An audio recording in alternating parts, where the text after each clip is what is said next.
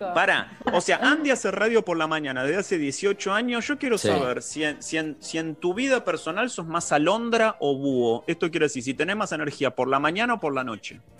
Lo que pasa es que no, no, ahora por la mañana estoy ya muy, muy entrenado, ¿viste? Ya el cuerpo está acostumbrado a comer a la misma hora. Cuando estoy de vacaciones igual tengo hambre a la misma hora. Estoy todo muy... me levanto el sábado, Flor me odia porque no puedo parar de hablar, tomo mate y necesito hablar, hablar, hablar, hablar, porque no puedo, no puedo frenarlo, estoy muy acostumbrado. A mí me gustaba mucho la noche, pero ahora ya estoy muy eh, entrenado en, en esto. Así que no, sí, sí, sí, sí. Y, más, y de que fui padre todo es eh, más trabajoso y en pandemia más. Así que no, en este momento de la Claro. mañana. Hay, hay Claro, un mito también. eh, perdón, Solcito, di- decime. No, no, pensaba también la diferencia entre la mañana y la noche eh, para este espacio de, de conversación relajada, de historias, eh, ¿no? De, de- de la narración, de los cuentos. No, a esta hora con Hernán hablamos siempre, no, no se puede hacer casa radio a la mañana. Puedes poner cosas que No, han sucedido en la noche, pero este es el horario. ¿No, Hernán? Sin duda. Este, este es el horario y no solamente eso, sino que además, eh, además de que a An- a Andrés le cuesta un montón decir buenas noches cuando hay un invitado eh, y dice buenos días todavía, porque verdad. Es eh, verdad. Alguna estamos consiguiendo un ritmo de relajación ya. Claro. Pero iba a decir que hay un mito acerca del escritor y lo noctámbulo, ¿no? Esas grandes este, maratones nocturnas de los escritores tipo Bukowski que están ahí sufriendo en la madrugada. Y hay otros escritores, ¿no? Que se levantan a las 7 como cualquier empleado de banco. Lo y que pasa es que laburan de- de ya 9 fue a 17. Bukowski. Cassiari ya Sí, fue yo viví vidas. es el empleado de banco. Claro, Yo claro. Viví las dos vidas y te puedo asegurar que esta vida, la diurna, es muchísimo más ordenada y, y tiene más sentido. Pero después de haber vivido la otra, yo no sé si no hubiera vivido la otra si me gustaría tanto esta. Claro, Claro, y- y y- qué- pero ¿cómo estás ahora? Perdón, Chochi. Estoy bien, contento, feliz. Yo creo que estoy en, en lo personal, pero sin duda, en la mejor época de mi vida. Muy bien estoy. O sea, bien. y, y al mismo tiempo esperando la factura también. ¿eh? claro. Eh, ¿y, qué, y qué pasa con el después, ¿no? De hacer el programa a esta hora, eh, eh, con, con el terminar la jornada. ¿Cómo, cómo No, a mí, queda a mí me gusta, de ¿eh? A mí me gusta. A mí me gusta. Después de, de hacer cada programa, van dos nada más, eh, hacemos un pequeño eh, video grupal que se parece mucho a, a esos scrums de teatro con los actores cuando terminan la obra, así como felicitándonos, dándonos energía. Estamos en la etapa del noviazgo de producción todavía. Estamos queriéndonos mucho todavía. Después Yo- seguramente se va a poner más automático. Frente a la pregunta de Sol, la semana pasada cometí un tema que fue una decisión que sabía las consecuencias, que tiene que ver mucho con la pregunta de Sol y con Nicolás Artusi, que me clavé un café y yo tengo prohibido después de las 3 de la tarde un café. Vamos. No, porque Es- no, después de las mi 3 de la tarde no, porque zzz, levanto es- y, y no puedo bajar que después. Y no bajé nunca, no, no. Así que lo dejo para la mañana, pero eh, además el café, whisky, metí todo, todo junto. Hoy voy a meter agua y whisky, a ver qué pasa, a ver qué pasa. Si necesito el café, siempre Eh, está el café. Yo con el café Andrés levanto enseguida. Andrés- Andrés Kunetsov, hay un elefante en la habitación y yo te lo quiero decir a ver si vos te lo acordás o no, o si lo bloqueaste. Opa, opa. Hay un elefante en la habitación. Hay un elefante, aire, Nico, no, eh, no, Hay un elefante en la habitación, por eso yo lo, y yo lo quiero hablar con Andy para ver si él lo recuerda o si su este, mm, Ah, ¿Estás hablando del inconsciente lo... padrinazgo? ¿De padrinazgo? ¿De qué No, eso, eso, eso es irrevocable. Escúchame. No sé qué elefante. Cuando hay ahora te lo voy a decir, no, ahora te lo voy a decir. Cuando empezamos el programa Branch en esta casa hace 12 años, Sí. fuimos con el conejo Martelli a Perro de la Calle a presentar el programa. Estaba la radio en otro edificio y todo. Y yo llevé una jarra de café que por la mala acción de mis manitos torpes terminó volcada sobre la mesa y que te quemó todas tus partes Lo- personales. lo- lo- no, vos decís que tengo las partes personales quemadas con el café tostado. ¿De verdad no te acordás de eso? No sé, arancio. No, no me acuerdo, no me Arábico. acuerdo de eso. ¿No te Arábico. acordás de eso? No, ¿No no, te acordás de eso? Llevé una jarra de café, estaban vos y creo que estaba ocho también ese día, y calle, y yo con las manitos torpes que tengo vuelco la jarra sobre la mesa y cae toda sobre tu anatomía. No, no, no, no. Era un Casi cafecito hirviendo. entonces, pero no, no, no, tranquilo. Eh, la verdad que no recuerdo por suerte, pero, pero no, Bueno, no, lo que que- sí me impresiona que ya hace 12 años de branch, wow. ¿Viste? ¿Viste? Sí, sí, Pero. ¿cómo ¿Fue te protegió aire tu subconsciente? del aire, Fue al aire, no, fue al aire, fue al aire, Ah, fue un bueno, momento bueno. radial hermoso, fue el Eso momento en el que que fue sea el momento en aire. el que quemé en vivo a Andy Kunesov, Ay, ¿entendés? no. Andy Kunesov quemado en vivo por mi jarra de café. No me molesta nada, me afecta, solo pienso, estoy mirando los whiskies a ver con qué vamos. Eh, ah, Flor, Flor me trae, Flor me trae un chocolate que para mí es como droga, también funciona Ah, tipo bien. café. Soy muy sensible a la sí. cafeína y al, al dulce levanto también, eh, al glucosa. Te activa, Así que- te activa. Ah, Che, Chicos, eh, hoy es el tercer episodio de Casa Radio. Correcto. Sí, señor. Tercer episodio. ¿Qué podemos esperar del episodio de hoy? Vamos a tener eh, grandes actores y grandes actrices, vamos a tener autores eh, muy, muy, muy heterogéneos, porque hay de todos lados, y sobre todo vamos a vivir diferentes momentos de, de angustia. Al principio tenemos al principio angustia, después tenemos algo que tiene que ver con la infancia y la religión, eh, tenemos contenidos sexuales, o sea, no es absolutamente apto para todo público, lo dejamos para el final, creo que al final de todo viene... viene Muy con energía femenina, ¿no, Hernán? Hoy en. Mucha energía femenina, mucha Mm. energía femenina, y, y nosotros, Andrés y yo, como espectadores privilegiados de esa cruza alucinante entre la literatura y la interpretación. Me parece que es nuestro, nu- nuestro mejor indicador, es lo que nos gustan a nosotros los cuentos que presentamos. Qué lindo, qué, qué- qué linda, qué hermosa promesa para esta noche, la, la noche, la radio, los cuentos, Andy, Hernán, la verdad. Bueno, lo veo a Pablo Zuca ahí, Flor anda por acá también, Flor Suárez, le mando un beso. Pandiela, mirá Eh, Pandiela. Pandiela. A estas mirá. horas, el señor Pandiela en estos Sí, señor. momentos. Este, Nos vi que estaba acompaña ahí. siempre como un, como un abuelito al final de, Sí, del pasillo, siempre sí, bien sí, tapado, tapadito, Está abrigado, con los está ojitos que parece durmiendo, pero no, pero siempre está con nosotros. Yo no puedo Bien. creer que después de 12 años de trabajar ahí, eh, hace 6 meses que no lo vio Pandiela. Eso es pa- pa- para mí es insólito, ¿entendés? Porque es una presencia cotidiana. Pandiela lo veo más que a mi vieja, ¿entendés? Así Sí, que señor. hace 6 meses que no lo vemos, pero bueno, a la distancia, unidos por el cariño a la distancia. Así que, eh, amigos, que tengan un hermoso programa, una hermosa casa radio esta noche. Nos quedamos escuchándolos. Es, es- es muy lindo compartir este momento. Y, Ojalá que sí. le deseamos lo mejor para esta edición, ¿eh? Así que muchas gracias. Ojalá que Besos, sí. Gracias, Nico. Nico. Gracias. Besos, Gracias, queridos buen amigos. Chicos. Casiari y Andy, no se vayan, ya se quedan. Quiero saludar a Connie Cajide, a José Gutiérrez, a DJ Paul, a los Soon, a Guido Almirón, que estuvo con nosotros, a Dani Zuca, que está de vacaciones, a Pablo Zuca, que está ahora del otro lado, y a vos, querida Sol Rosales. Volvemos mañana. Sí, hoy no te digo vamos yendo, hoy nos quedamos. ¿Qué te parece? Nos quedamos escuchando, por supuesto, la radio, así que nosotros mañana volvemos a las 20 para hacer su atención, por favor. Mi nombre es Nicolás Artusi. Chau y gracias por volar con nosotros. Volvé a escuchar. Su atención, por favor, en nuestra plataforma On Demand Entra a metro951.com. y reviví Metro Metro. cuando ¿Cómo? y donde quieras. Metro On Demand está en metro951.com. Presentan Casa Radio, Gobierno de la Ciudad de Buenos Aires. El esfuerzo está valiendo la pena. Cuidarte es cuidarnos. Para saber más entra a buenosaires.gov.ar barra coronavirus. Notco. Hacemos alimentos igual de ricos, pero a base de plantas. Why not? Cabify. La ciudad es tuya. Como decía John, mientras accedes a otros planes, la vida escribe historias que podrían ser reales. Y ahí vamos, voraces de amores y fracasos, sintiéndonos al aire, felices pero escasos. Son cien años que te irradio lo que es justo y necesario. Buenas noches, bienvenidos, ya comienza Casa Radio. Palabras que van y vienen, palabras que nadie se anima a decir. Palabras que aunque me duelen, me gustan a decir. Palabras que aunque me duelen, me gustan y no puedo dejar de oír. Te cuento una historia. Digo lo que nadie se anima y convierto tu miedo en euforia. Agarro la mugre del mundo, la escribo y la vuelvo a memoria. Todo tiene su belleza, papi, no sé qué hacer. Me va a explotar la cabeza. Veo un montón de secuencias y siento que quiero ordenarlas. Ya no tengo cura, me busco la vida contando aventuras. A ver si con eso calmo tu locura. Palabras se anima a decir. Palabras que aunque me duelen, me gustan y no puedo dejar de oír. Palabras que van y vienen, palabras que nadie se anima a decir. Palabras que aunque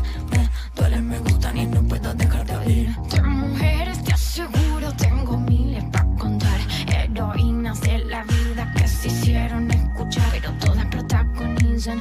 La historia muy activas. Todas somos mujeres maravilla, capitana mar, vento, metas al aire. Inspirando poderosas como sol cuando arde.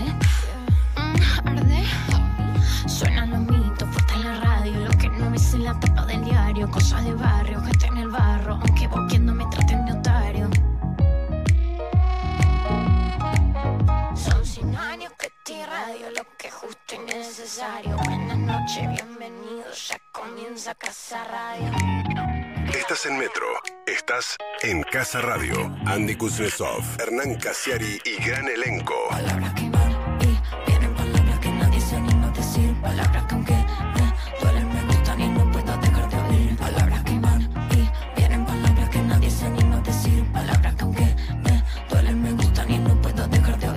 Casa Radio. Buenas noches. Bienvenidos.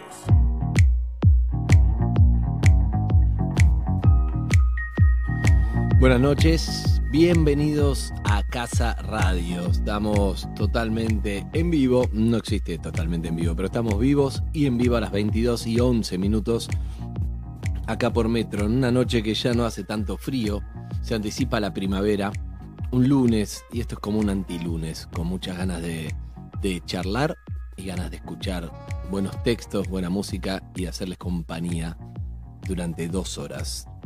Eh, él De a- es de a Hernán poquito. Andrés, Andrés, de a poquito me parece a mí que nos estamos acostumbrando a estos lunes a la noche. Nos estamos acostumbrando a una especie de relajación mental. No sé vos, yo tengo generalmente fines de semana eh, muy ajetreados. Yo, se- seguramente vos sos más familiar en el fin de semana. A veces te veo por Instagram paseando por lugares con esposa e hija. Yo los fines de semana estoy un poquito más complicado y los lunes a esta hora bajo, bajo naturalmente, como quien baja el capó de un auto y, y me concentro en lo que va a pasar esta noche. Esta noche vamos a tener hermosísimas historias, muy hermosas historias, muy diversas.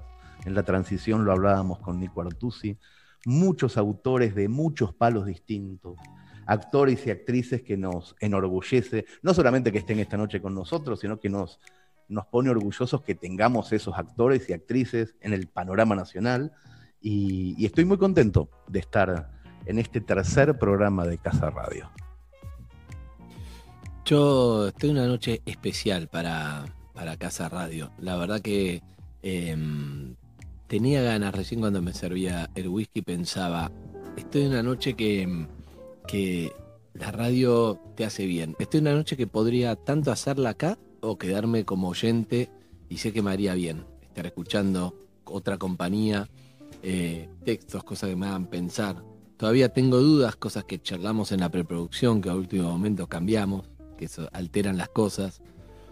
Tengo dudas porque... ¿Tenés ganas de hablar de eso? ¿Tenés ganas de hablar de, de, de Por momentos sí, por momentos yo no, largo? no lo quiero y voy a pasar el largo para porque si no lo haría muy muy perros de la calle y no quiero conectar esa esa fibra, ¿no? Que vos sabes, pero sí me gusta mm, es que además si empezamos a hablar vos sabés cómo termina. Eh, entonces sí me gusta hablar de de igual de algo que está vivo, como decís vos, que a último momento debatimos material, quiere decir que no estamos acá para papear, sino para, para, para presentar y a veces una u otra, depende de la noche. Y eso es lo más importante, los que laburamos con contenidos. Yo en mis cosas y vos un montón en la tuya. Vos sabés que no hay nada mejor que decir, che, pongo este artículo, no, me imagino en Orsay. Pero todos buenos, Todo el tiempo. bueno, buenísimo, buenísimo. El problema Todo el no tiempo hay nada se y debate. no te queda otra. Hay a mí me parece que lo que hay, no, en, no en, en nuestro trabajo, sino en los trabajos, en los oficios, en la vida laboral de la gente, cuando hay un debate genuino, cuando se ponen cuestiones arriba de la mesa, eh, es porque los trabajos están vivos, es porque no, no- no se están haciendo de manera automática. A veces ocurre que vamos caminando por la calle, llegamos a nuestra casa o nuestro trabajo y no recordamos cuándo doblamos ni qué picaporte abrimos, y eso porque estamos viviendo en un automatismo. Cuando la cosa se pone automática, se pone peligrosa, porque el peligro es olvidarnos que estamos haciendo algo. Nosotros estábamos al principio de un programa de radio, yo estoy contentísimo de que hasta las 21.55 estuviéramos debatiendo un texto. Porque yo nací para eso. Yo nací para poder eh, jugar a eso, para jugar a eso con mis amigos, a debatir textos, a decir si es, si está preparado ese texto para ser expuesto. Eh, me alegra y me divierte que estemos haciendo esa clase de programa. Yo nací, te- para te no poder yo nací para no poder mentir y para sabiendo también mi estilo, que Flor hace cuatro días que me dice escuchalo, escuchalo, escuchalo, escuchalo, escuchalo. Bueno, lo escuché hoy, entonces me, me odió por eso, me generó un problema de pareja, no de producción, de pareja, lo cual no debería ser así, de producción lo entendió, pero se trasladó al universo de la pareja. No lo hablamos, lo estamos hablando al aire ahora porque no hubo tiempo, porque vos viste cuándo fue Hernán. Y bueno, yo lo Claro, escuché y claro. dije, no, no estoy preparado para ese texto así. Vamos a prepararlo para la semana que viene. Entonces Flor me odió porque con razón me decía, escúchalo porque me conoce. Bueno, Hay un cuento, Con- hay un pará, cuento maravilloso. vos- Le, le explicamos vos- para que, sí, que le quiero a explicar un explicar a la gente. al, Sí, al pero oyente quiero, también, quiero contarle por esto al oyente. Vos Dale, dale, dale. estás preparado para decir, vamos, no me importa nada. Pero yo tuve que hacer, ponerme la gorra y decir, pará, pará. Pensémoslo cómo lo encaramos. El texto es muy fuerte, pero creo que, creo que está bien, está vivo. Ahora sí puedes contarlo. No, eso, solamente poner, poner en contexto rápidamente, antes de ir al primer cuento, eh, de que teníamos preparado para hoy un, un cuento muy crudo, excelente para mi gusto, una literatura exquisita, que no es que no lo vamos a poner, No, lo no. vamos a poner seguramente la que semana que viene. eh, dentro de un contexto para el que no estaba preparado el cuento, pero lo vamos a poner, lo vamos a, a disfrutar y lo vamos a debatir. Pero ahora ya es momento de, de empezar, de empezar, porque necesito literatura, Andrés, Bien. necesito literatura. Eh, el primer cuento es sobre un hombre eh, amenazado, digamos, las amenazas como tema central. Eh, yo recuerdo algunas amenazas en mi vida, directa o indirectamente. Eh, no sé vos, yo por ejemplo recuerdo, para, para nombrártela brevemente, no sé, mi exilio cuando me fui a vivir a Brasil, relatado es porque obviamente yo tenía seis años, tiene que ver con amenazas, en este caso, no sé, a mi, a mi papá, en plena, obviamente, plena dictadura, ¿no? Marzo del 77, y, y entonces, de alguna forma, marcaron mi vida, ¿no? Mi crianza en Brasil, el idioma, lo que sea. Eh, en CQC me comí una, una amenaza que me dio, me intimidó un poco, que lo he contado mucho, pero te lo digo en tres palabras, que el expresidente Carlo inauguraba un penal y bueno, un penal de, de- de presos y yo le tiré un chiste obviamente con las esposas y ese momento y qué sé yo y después, no en la nota, él en la nota jajaja la careteó, Claro. después me lo volví a encontrar y se bajó de la camioneta y los periodistas estaban todos charlando y todos empezaron a levantar la cámara, todo y a hacerle preguntas y yo supe desde el instante que se bajó que me iba a venir a hablar a mí. No me preguntes por qué, porque estaba lleno de periodistas, pero yo supe que al- algo, viste, intuitivo de protección. Se bajó, imagínate, todos prendieron la cámara, pusieron el micrófono, como que, che, esto sigue, ya se había ido, y bajó de la camioneta presidencial, habló, habló y me miraba.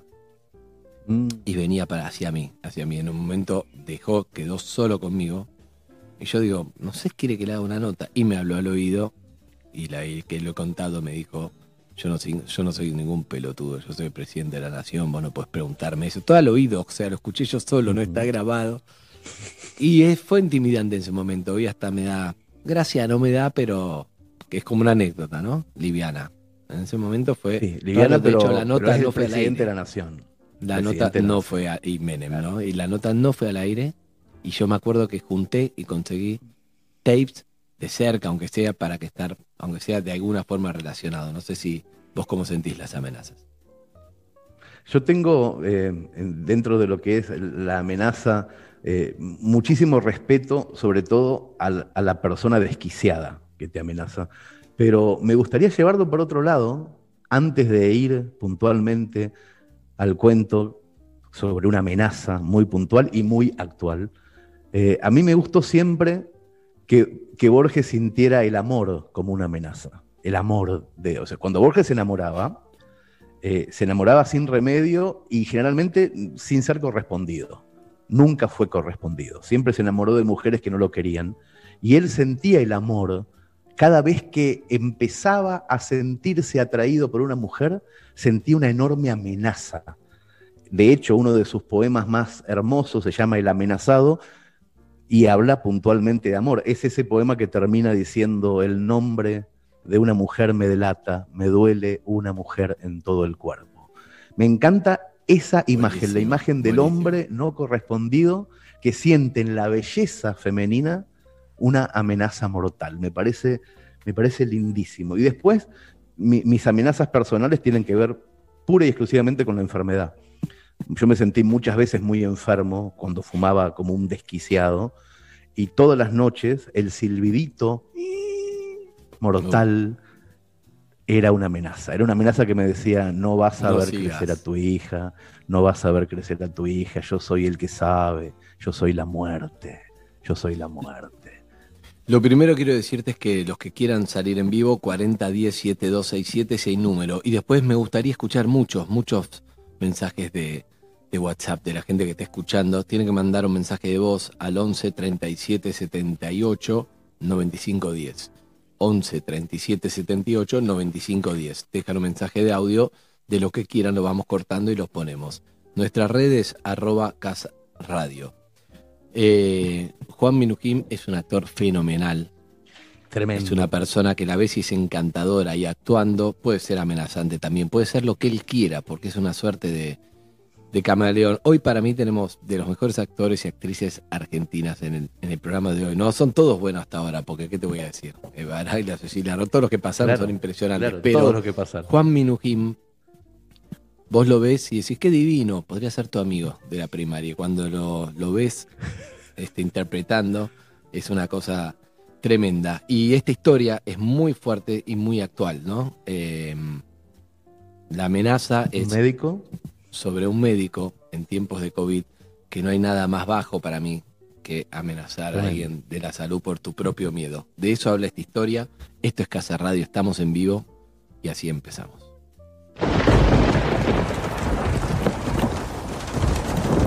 Cuando Esteban apoyó la mano en la manija del auto para abrir la puerta, vio sobre el techo una bala y al lado una leyenda escrita sobre la mugre. Cuídate, Gil, aparecía con letra desfigurada. Miró a su alrededor. Se quedó con las rodillas temblando, con la boca seca y el corazón latiéndole fuertemente. No sabía qué hacer. Finalmente agarró el proyectil, pero decidió, como prueba de lo ocurrido, no limpiar la inscripción del techo y subió a su auto viejo. Guardó la bala en la guantera, encendió las luces porque era de noche y subió la rampa en caracol del estacionamiento que lo llevaría a la calle. Afuera llovía torrencialmente. Cuando emprendió el camino al barrio, pensó si en el asiento de atrás no habría alguien escondido. Rápidamente dirigió su mirada al espejo retrovisor y todavía giró su cabeza para comprobar que iba solo. Aliviado, un agradecimiento amargo escapó de su boca. La palabra cuidarse era común en medio de una pandemia imprevisible y dramática. Sin embargo, la leyenda en el auto se sumaba a otras tantas amenazas que ya había recibido. A las pocas cuadras, vio las luces azules de un patrullero que desde lejos lo obligaba a parar. Era necesario exhibir la autorización para transitar. ¿Me podría entregar el, el agente le exigió el permiso. Y Esteban solo tuvo que acercar el documento y su reciente credencial de médico. En ese momento, estuvo a punto de contarle al policía lo sucedido hace unos minutos. Sin embargo, pensó que la lluvia podría haber borrado la inscripción del techo y si le mostraba la bala que tenía en la guantera, solo iba a servir para confusión. Mientras la marcha de su auto era cada vez más lenta en las calles vacías, empezó a recorrer mentalmente el día que ya estaba terminando. La secuencia era inmediata. La mañana fría que amenazaba lluvia, la llegada al hospital atestado de personas con barbijos, su cambio de ropa, el delantal blanco, los enfermos para entubar. Un día normal en la misma anormalidad.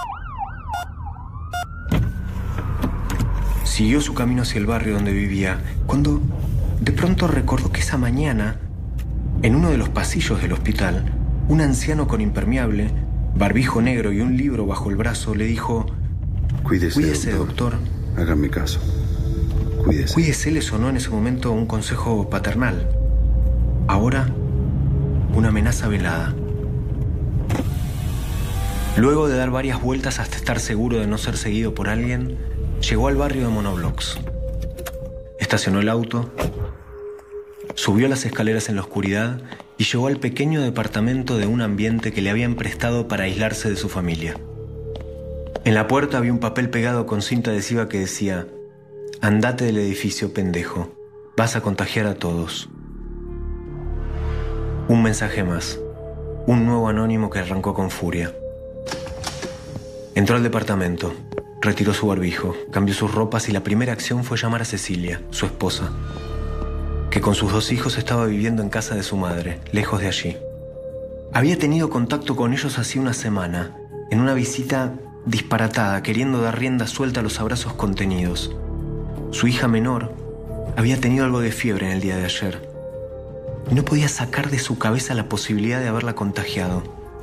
Con miedo, preguntó a su mujer cómo seguía todo. La fiebre continuaba.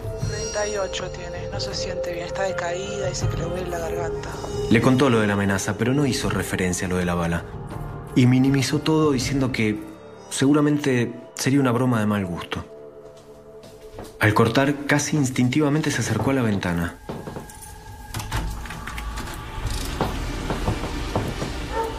Cuando la abrió miró hacia abajo y allí estaba su auto, brillante, lavado por la lluvia que continuaba. Solo se escuchaban los ladridos de los perros, la sirena de una ambulancia y tambores lejanos que parecían de una macumba. Cenó una vianda de pescado hervido con papas que se había traído del comedor del hospital y retomó la lectura del primer capítulo de La Ciudadela, de Archibald Cronin. A las 12 de la noche sonó el teléfono y era Cecilia, que le explicaba que la hija seguía con fiebre. Tiene fiebre un poco alta, recién, recién se la acabo de tomar. Luego de tranquilizarla le pidió que la controle, pero que no se le ocurra llevarla a una guardia. Ella prometió volver a llamarlo para pasarle la evolución. Luego de dos horas un nuevo llamado. Nadie contesta. Solo una respiración forzada de alguien que no se decidía a hablar, hasta que cortó. La culpa, el miedo y el cansancio se le mezclaban como un torbellino en su cabeza. Siguió leyendo en la espera del llamado de su mujer. Aún le faltaba leer dos hojas para terminar el capítulo cuando volvió a sonar el teléfono. Cecilia le explicó que la fiebre había bajado y que su hija ya no tosía. Entonces se durmió con el libro sobre el pecho. Soñó que la puerta del departamento se abría repentinamente. Detenida en el marco estaba Cecilia, que hacía pasar al viejo del impermeable negro del hospital.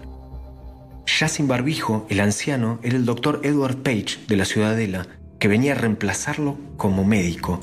Él era Andrés Manson, el protagonista de la novela, que no estaba en condiciones de seguir trabajando porque hace unos días había tenido un derrame cerebral que le había dejado medio cuerpo paralizado. Edward Page, sin mediar palabra, apoyó sobre la mesa el libro que traía bajo su brazo y sin dejar de mirarlo, extrajo un arma de sus ropas y apuntó a su cabeza. En el sueño, el estruendo exagerado del disparo lo despertó. Eran las 3 de la mañana. Afuera solo se oían sirenas lejanas. Y con la luz encendida, se quedó dormido nuevamente.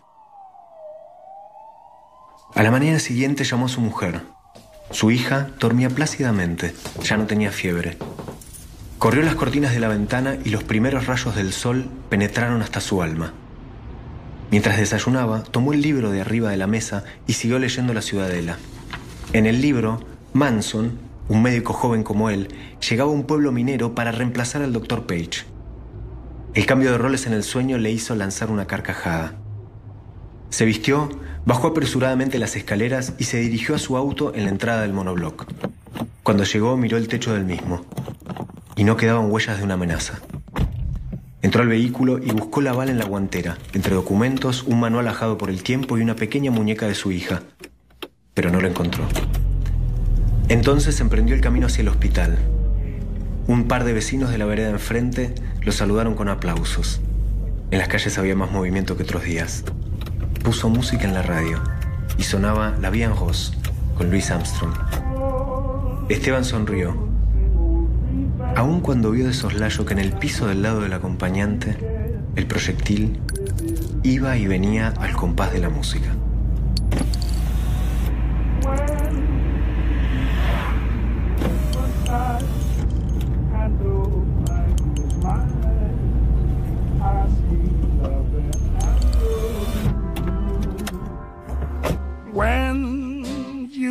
Me to your heart, and in a world apart, a world where roses. Tremendo como va y viene ese proyectil adentro de la cabeza. Tremendo el cuento, es increíble como recién Andrés vos decías algo que es absolutamente real.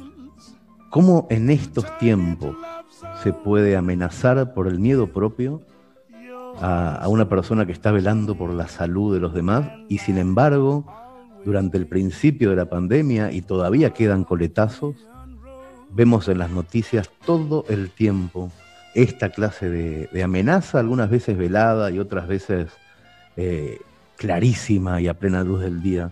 Este cuento es de Osvaldo Santoro, no es otro Osvaldo Santoro, es de Osvaldo Cacho Santoro, del actor Osvaldo Santoro, que muchos de nosotros conocemos casi exclusivamente como actor de teatro, de cine y de tele, pero que también es autor de teatro y escritor, y es una manera alucinante también de hacer que nuestros actores sean autores al mismo tiempo. No es la única vez que va a pasar en este programa.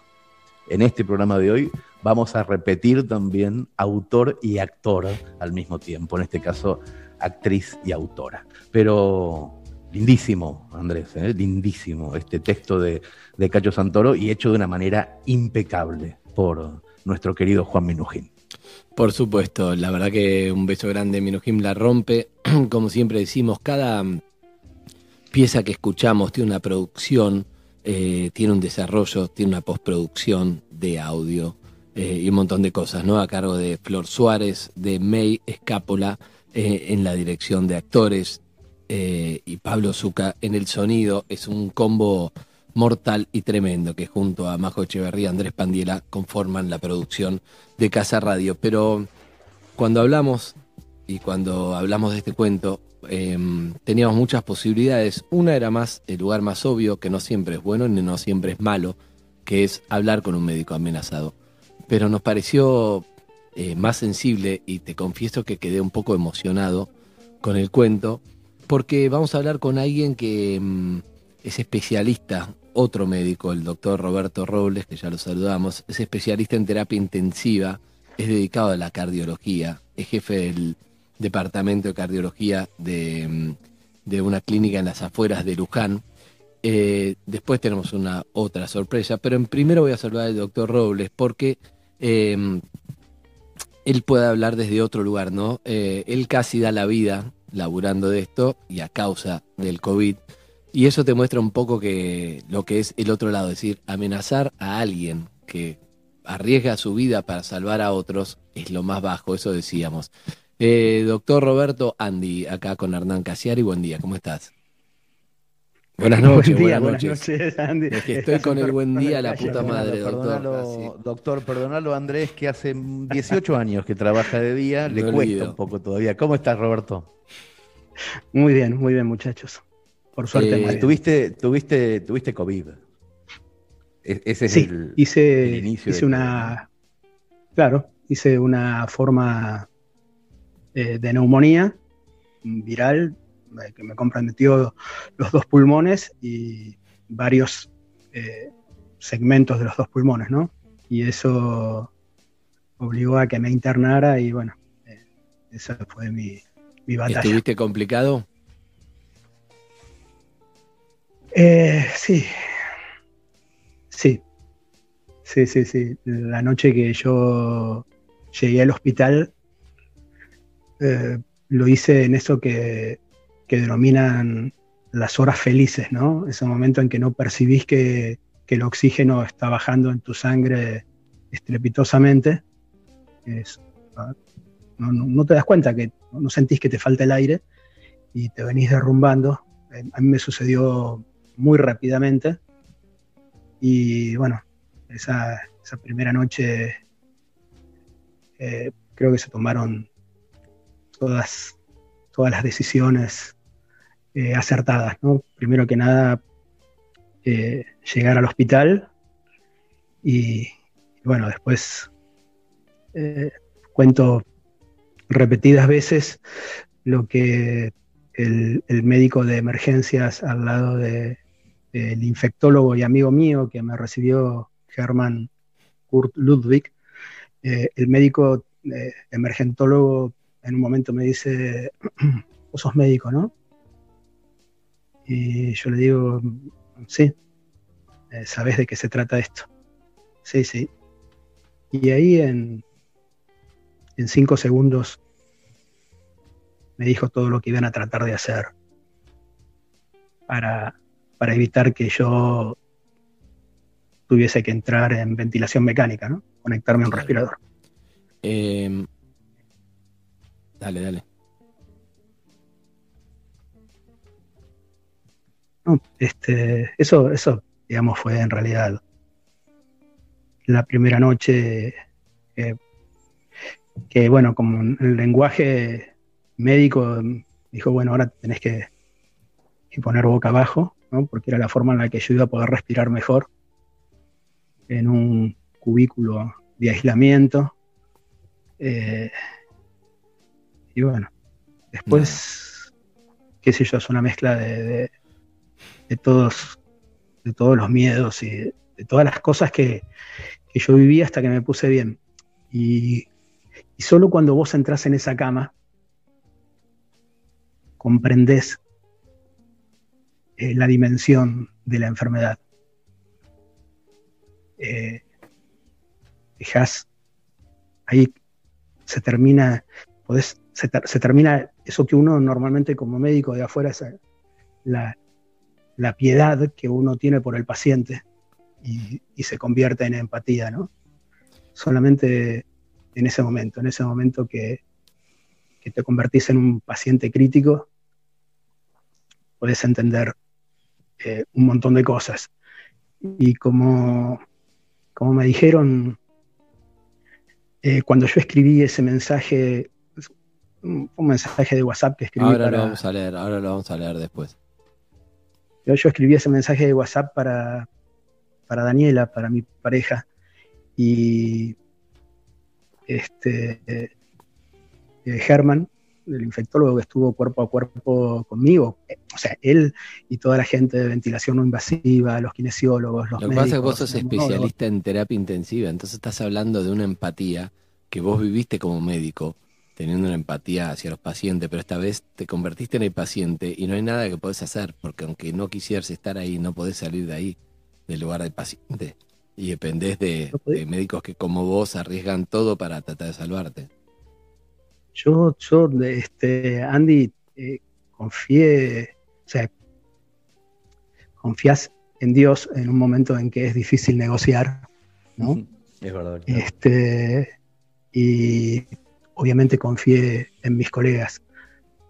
Eh, pero como te dije al principio, entrar en esa cama eh, fue, cruzar una dimensión inimaginable como médico, porque yo sabía de qué se trataba. Estamos hablando con el doctor Roberto Robles en esta noche, que está contando su experiencia eh, dura, difícil con respecto al COVID. Y mm, acabamos de escuchar el cuento de Juan Minujín y yo te quiero preguntar, antes del el momento que sigue y de que Hernán pueda leer ese mensaje que mandaste, te quiero preguntar, em, vos sos cardiólogo, sos especialista en corazón, y si bien el corazón uno relaciona con los sentimientos y sabemos que es metafórico, porque el corazón tiene una función fisiológica para, para hacernos este, respirar, está relacionado al sentimiento. Y yo creo que después de lo que acabas de contar, muchos médicos se enfermaron complicados, muchos enfermeros, mucho personal de la salud, amenazar, y esto es muy real y sabemos, a alguien que vive en ese edificio solamente por ser médico es un poco una falta de corazón, ¿no? Eh, ¿Cómo te sentiste recién que escuchaste el cuento? Sí, eh, era, no, era un relato, la verdad que este, me asombró la forma, bueno, está bien que como lo leyeron y todo, ¿no? Pero te parece algo inimaginable, como todo esto, porque a mí no, no me tocó en ningún momento que, que me amenazaran. Está bien que yo, yo vivo en un pueblo de, de menos de, de 10.000 habitantes. Eh, el barrio en el que vivimos con Dani tiene 10 manzanas. este, al sur de la estación José María Jauregui, del tren. Este, después el resto de la ciudad está del otro lado de las vías. Y sí, digamos, la vivencia acá es distinta. Y uno esas cosas como que las ve por las noticias, eh, los vimos por la televisión, los vimos, nosotros intercambiamos este, los profesionales cuando em, em, empezaron estas acusaciones, cuando fue también lo de Córdoba, este, las pintadas en los autos este, eh, de algún colega que creo que no era en Argentina, pintaron rata contagiosa, este, y realmente decís, ah, no entendés eso y no entendés un montón de cosas cuando, cuando también ves al equipo de salud, porque muchos compañeros míos mm. eh, tuvieron que, que, parar el trabajo. Ninguno se, por suerte, ninguno, ninguno de mis compañeros se enfermó con la gravedad que me enfermé yo, pero muchos tuvieron, estuvieron contagiados y tuvieron que, que apartarse del trabajo. Y, y aún así, este, a veces nos, nos, cuesta, nos cuesta entender eh, esta desesperación que, que, tenemos todos, ¿no es cierto? Porque la verdad que es una experiencia, es una experiencia, es decir, estar confinados o, o, o en cuarentena y, no poder hacer las cosas que estamos acostumbrados todos los días. Mm. Pero este, siempre nuestra expresión era, vos que podés, quedarte en tu casa. En tu y Eso, no quiero abrir el tema eh, tanto, pero queremos hacer un pequeño homenaje, ya que se dejó de aplaudir a las 9 de la noche, no sé por qué. No sé, alguien empezó a decir, sí, bueno, pero que le paguen más en vez de aplaudir y dejamos de aplaudir, algo que, que no está bien. Eh, porque la verdad que se merece un aplauso. Y nosotros queríamos de alguna forma homenajearte y estábamos, pensamos quién podía ser la persona. Y hay alguien que mm, yo en lo particular lo, lo admiro mucho porque va para adelante, porque nunca se victimizó, porque eh, es un músico tremendo y hace mucho ahora que, que no, no charlamos pero nos parecía que además la voz que tiene es, un gran homenaje y es el señor Nahuel Penici. Buenas noches, Nahuel, ¿cómo está? Está Sandy, buenas noches para vos, para Hernán, para Roberto. ¿Cómo va eso? Hola, Nahuel. ¿cómo, andan, chicos? La verdad que, bueno, conmovido, conmovido con, todo lo que, lo que están hablando, eh, conmovido con, con lo que estamos viviendo en este tiempo, ¿no? Que a cada uno creo que... Eh, este tiempo nos, sensibiliza. Y, realmente, Roberto, sos un luchador, porque además eh, vos pones el pecho por todos nosotros, vos y todos los médicos que están escuchando este programa y, todos los médicos del país se merecen el mejor homenaje y bueno, eh, la verdad que qué lindo que también a través de la música uno pueda eh, homenajearlos y, que en este tiempo nos pongamos sensibles, ¿no? Porque la verdad que se necesita eh, un corazón así. Y, bueno, nada, gracias Andy por, por invitarme y, por dejarme participar de esta noche. Eh, vos sabés que siempre, eh, y algo que me pasa con Nahuel, es que Nahuel, hemos charlado en, otra oportunidad, le cuento a Hernán por ahí, el doctor, Nahuel es ciego, pero no, no, no es un tema en el, eso, no sé cómo hace, toca la guitarra, toca de una forma rara, la pone horizontal, la guitarra, hace unas cosas raras con el teclado, es un genio realmente, pero yo a veces pensaba, Nahuel, o sea, Nahuel nunca lo escuché quejarse, nunca es como, listo, me tocó esto, vamos para adelante y tiene su vida normal y creo que, eh, creo que tuviste familia, ¿no? Sí, eh, tengo a mi mujer eh, y mi hijo eh, acá en Bien. Tucumán. Yo te estoy hablando desde Tucumán y bueno, Ah. feliz de la vida. Imagínate, un, un nuevo, un nuevo nacimiento para mí fue la llegada de mi hijo Mateo. Y bueno, siempre aprovecho para decir que siempre los escuchamos. Eh, lo seguimos a Hernán todos los, todos los sábados en su streaming. Niño que Ah, sos, mirá. ¿eh? Eh, lo- la verdad, Hernán, este, fui- sos una compañía. Sabes que las veces que he viajado, a algunos eventos, a algunos lugares, siempre me bajaba muchos programas este, donde estabas vos con Andy. Y las historias que contás, la verdad que me emocionan profundamente. Y, te- y perdón que me salga de esto, ¿no? Pero te cuento una cosa muy chica que eh, una vez a mi viejo estábamos tomando mate en la casa y le digo, escuchate esto. Y le puse tu relato de una foto con mi padre. Cuando estabas en, en Costa Rica, ¿puede ser? Sí, sí, Eh, que la, la primera vez que lloré a mi papá. Bueno, y eso fue lo que a mí más me llegó. Que digo, cómo uno puede eh, aduelar en otro momento, ¿no? Digamos, a veces uno lo, lo- lo- lo, digamos, ti- tiene el duelo en el instante y a veces, lo, a veces pasa y, y en un momento llega. Y sabes que me acuerdo que nunca, nunca vi llorar a mi viejo tanto como ese día. Y te juro Qué que, increíble, bueno, que ha sido una inspiración gigante y desde ese día mi viejo también te admira mucho. Hay una Eh, cosa, Nahuel, una cosa que, que me parece que podríamos ahora, sin, sin ensayar, eh, juntar a- al doctor Robles con tu música, incluso con la palabra del doctor. El doctor escribió la semana pasada un texto en Facebook, increíble, alucinante, que yo tenía previsto leer, pero estaría buenísimo que le pongas la guitarra atrás mientras lo leo. Y te marco, si querés, te marco la última palabra, que es la palabra primavera, para que vos empieces con una canción en homenaje al doctor y a todos los doctores de este país. ¿Qué te parece? Me encanta. Dale, larga vos con guitarra y yo. Y acordate, la palabra primavera es para que vos salgas con la canción. Dale. Todo tuyo. Dice el doctor Robles en Facebook hace menos de una semana. Hoy están llegando muchas ambulancias, con las sirenas hasta adentro mismo del hospital. Capaz sean las mismas de todos los días, pero hoy puedo contarlas una por una. Hoy puedo percibir todos los sufrimientos, ver el cansancio disimulado en una sonrisa oculta detrás de los equipos de protección de la gente que me cuidó y que me cuida, cuerpo a cuerpo. Hoy creo, es 9 de septiembre del 2020, es media mañana. Caminé hasta mi ventana y pude ver la calle donde nos tocamos las manos por última vez. La calle por la que llegamos en tu auto, la calle Cerviño. Hace mucho, este hospital también fue mi escuela. Algunos de mis maestros que me apasionaron por la cardiología estaban acá. Jorge Neira, Néstor Raimondi, Simón Salberg. Yo quería aprenderme todo de golpe y me emborrachaba en la experiencia maravillosa de pelear la vida de otro, porque era una experiencia extraña, anhelar esa adrenalina de un dolor ajeno, de un sufrimiento que en aquellas épocas ya uno percibía. Yo solamente quería dar batalla y vencer.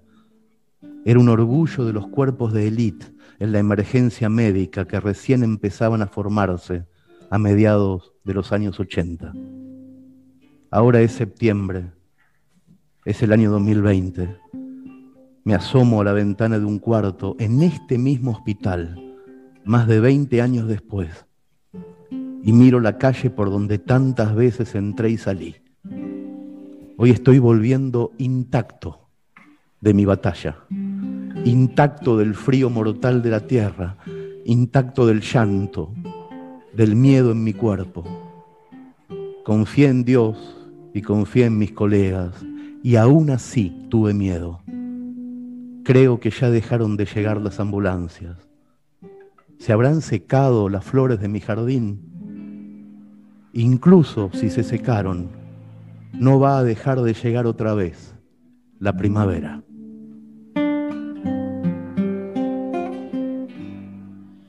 Cambia lo superficial, cambia también lo profundo, cambia el modo de pensar, cambia todo en este mundo, cambia el clima con los años, cambia el pastor su rebaño, y así como todo cambia, que yo cambie no es extraño.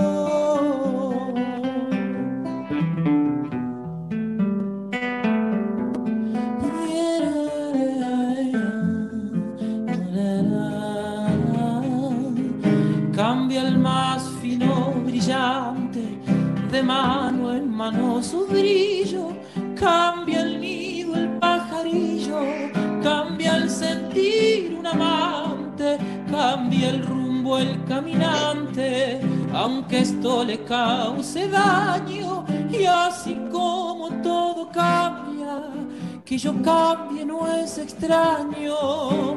Cambia, todo cambia. Cambia, cambia. Cambia, todo cambia. Cambia, todo. Cambia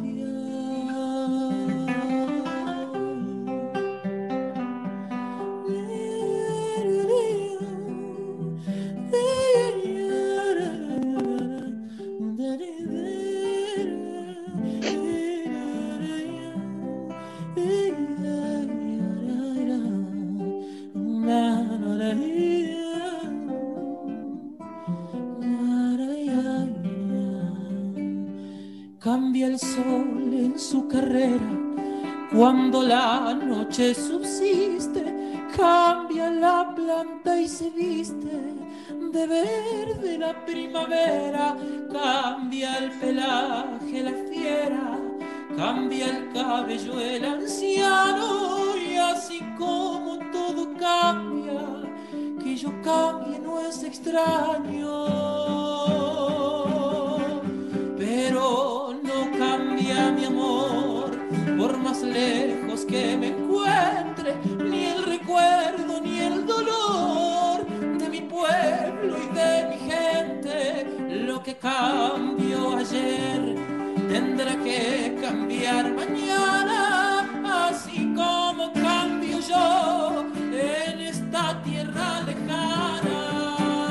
Cambia, todo. Cambia,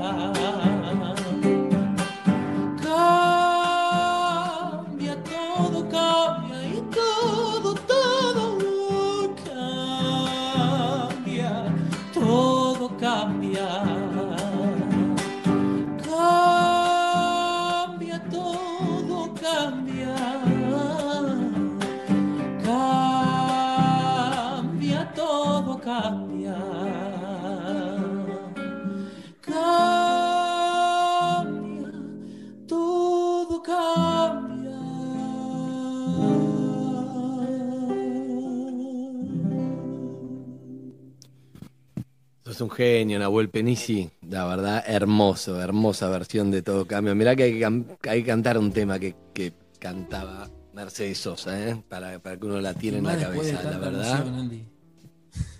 Espectacular, Claro, justo, impresionante. además, además. Gracias. Esto va para, esto va para todos los médicos, ¿eh? como, como el doctor Robles, a todo el personal de salud, la verdad. Eh, son pocos los que amenazan y son muchos los que agradecemos. Así que este pequeño homenaje para ustedes, doctor, y para todo el personal de salud. Gracias, Andy. ¿eh? Gracias, Hernán. Gracias, Noel. A vos, Gracias a todos. Gracias por, por la oportunidad de, de hablar con ustedes. Que sé que, bueno, Andy, vos este, has tenido también tu experiencia mano a mano Sí, señor. con el virus. Lo tuvo, lo tuvo. Este, y, y bueno, Hernán, yo No hablamos mucho, Andrés, de, de eso, de, de- de tu experiencia, pero, No, pero otro sabemos día, también. otro día te voy a escribir algo. Está muy Lo va a bien. interpretar Robert De Niro, sí. Eh, doctor, gracias, un beso enorme. Y Nahuelito, ¿estás en Tucumán? ¿Cuál- ¿Vas a hacer un streaming algo? Abrazo, abrazo. Estoy en Tucumán, gracias. Andy, y no, ahora este próximo viernes voy a presentar eh, el videoclip, el segundo videoclip que estamos adelantando de, del, del disco que se viene, así que estamos muy contentos con eso. Hicimos un homenaje a Silvio Rodríguez en julio, eh, así que bueno, la verdad que muy contento y bueno. Avísame cuando hagas streaming. Avísame cuando hagas streaming y Sí, hacemos, hacemos una sí. charla y me contás todo. Dale. Me encantaría, me encantaría. chicos. Nahuel, te quiero mucho. Un beso. Yo también Gracias, quiero. Nahuel. Chau. Gracias por todo. hermano. Nos vemos pronto. Te admiro mucho. Chao, papá. Chao, chao. Beso, beso al doctor Nahuel. Bueno, recuerden, 4010-7267 es nuestro número para hacer- salir al aire, pero 11 37 78 95 10. El número de WhatsApp para que dejen un mensaje. Estamos en arroba Casa Radio 2020. 11 37 78 95 10. Bueno, Casiari, qué, mm, qué momento, sí, qué momento. Qué hermosura, ¿no? Sí, hermoso. La verdad que, la verdad que eh, muy lindo, me encanta. No podía ser de otra manera que, que de noche, ¿no? Eh, con esto, con esto que, charlamos. Y el tema, todo cambia, me parece que está buenísimo para charlar de, de, de esto. La verdad nos cambia la realidad y hay que adaptarse, es lo que hay. Y cuando el doctor decía, estaba a punto de decir, ve tanta gente que en la calle, como, bueno, no pasa nada. Bueno, hay que pensar en estas historias, así que nuestro homenaje para todos los médicos. Cambiamos mucho la información, ¿no? Ahora, como con un noticiero cambia de información, nos vamos a meter en, en otro clima, otra pieza, otra historia, porque este programa se trata de eso, de historias en el aire. Mientras eh, cuando Zuka me diga y cuando tenga ganas ponemos audios de, de lo que acabamos de escuchar. Ahora, bueno, dale, dale. Hola, ¿cómo andan? La voz medio emocionada por acá. Bueno, eh, hola Hernán, hola Andy, hola a todos. Como Hola, cada hola. lunes eh, me siento y tengo show propio, así que bueno, tomando una copa de vino, escuchando, muy emocionada, la verdad que hermoso, hermoso el, el relato, la música, el homenaje, bueno, salud y por muchos más. Salud, salud. Salud. Me encanta que nos, nos cuenten qué está tomando. Me gusta mucho ese detalle. Sí. Gracias. Gracias por esta noche. Muchas gracias. Hola chicos, buenas noches. La verdad, excelente el programa. Piel de gallina con cada cuento. Soy médica y los dos me movilizaron fibras muy internas. Eh, les deseo muchos éxitos y que sigan todos los lunes. Hoy lo escucho a la distancia con una persona muy especial que espero poder escucharlo juntos pronto. Les mando un beso. Un beso grande. Besos. Es imposible no emocionarse con, con ustedes. El, el capítulo anterior, el lunes pasado, y este. Siento que, que me llega, que me toca de lleno cada texto que hacen. Eh, mi abuela falleció de COVID, así que es, es, es durísimo. Un beso grande, chicos. Bien. Eh, hay muchos más, pero vamos a cambiar ahora de tema. Vamos a hablar de cosas de la infancia. Doctor, gracias, ¿eh? Me gusta verlo, doctor, ahí. Un beso, doctor. Gracias. Gracias, Andy. Gracias, Hernán. te Roberto. corto el Zoom, pero quedarte escuchando, beso, doctor. Quédate escuchando, no. quédate escuchando. Sí, por supuesto, por supuesto, por supuesto. Eh, Será un placer Hernán, enorme. eh, Vamos a hablar ahora de la infancia, ¿no? La infancia de cada uno. Yo, como te contaba recién, tengo una dividida entre Argentina y Brasil, lo cual hace cosas raras, como por ejemplo, no sé, cuando volví acá, muchos, me acuerdo que muchos personajes, me hablaban de personajes que yo no conocía, yo conocía a Trapaleão, a Renato Aragão, cosas que acá, a Yuya, que todavía no había llegado a Argentina, imagínate. Claro, claro. Eh, y muchas cosas más eh, que hacen que, que uno tenga una, una dualidad, ¿no? Cuando tuviste una infancia como en dos países y de primero a ¿Cuánto tiempo, Andrés? ¿Cuánto tiempo exacto y de qué edad a qué edad? De los 7 a los 11, 4 años. Lo que pasa es que. Claro, es una, entré- es una barbaridad. Es, es- es la- el momento más esponja de la infancia. Lo viviste con una cultura que no iba a ser la tuya después. Por supuesto. Eh, lo raro de eso, lo raro de eso es que yo me fui un día para el otro y lo, lo- lo extraño es empezar pero yo siempre aprendí, y quizá siempre hablamos con Flor, yo me adapto mucho a las cosas. Tengo un gran poder de adaptación, no sé, me adapto. Como, che, hay un montón, me adapto, no hay nada, me adapto. Había esta cosa y ahora mm, al final no es la playa, es la montaña, me adapto. No, te- no- tengo mucho problema. Y yo creo que tiene que ver con, una suerte de entrenamiento que te da la vida cuando tenés esa edad y cuando de un día para otro vos te vas y entras, te vas de la escuela. Fui una semana de primer grado acá al Colegio Irán del Estado, se llama República de Irán. Una semana, a la semana, el viernes me hacen una despedida, me fui. O sea, imagínate, fui lunes, martes, miércoles, jueves, viernes. El viernes me hicieron unos dibujos, todo y me fui, me pegaron en la ventana, la estoy viendo. Y el lunes arranqué en Río de Janeiro sin saber portugués. Entonces, yo creo que después de eso te queda una gran plasticidad de lo que venga, vemos, vemos cómo es. Porque como decís vos, una edad que tiene que ver con eso. Pero no quiero victimizarme porque tuve una infancia hermosa y en Brasil más hermosa aún. Me dejó grandes amigos, la pasé genial, la verdad, ¿no? Yo desde mi lugar, desde este y como sea. Me acuerdo lejos de la familia, me acuerdo de llamadas eternas eh, con un teléfono como, como la película de Exilio de Gardel, parece mentira, con WhatsApp. ¿Te acordás? Con Miguel, que no Miguel Ángel. Solá. Sí, sí, sí, sí, sí, claro. No, no era Miguel Ángel Solá, Exilio de Gardel era con la de Pino Solanas con Gabriela, eh, que la vi en la película de Suárez el otro día, Gabriela, ay, ¿cómo se llama? Gabriela Toscano. Toscano, exactamente. Toscano. No sé, creo que no está Miguel Ángel Solá, creo. Lo que te digo es que hoy con WhatsApp y Zoom no hay, no hay exilio de esa manera, es distinto todo, ¿no? Pero tuve una Sí, linda sí, sí. infancia, ¿qué tal vos?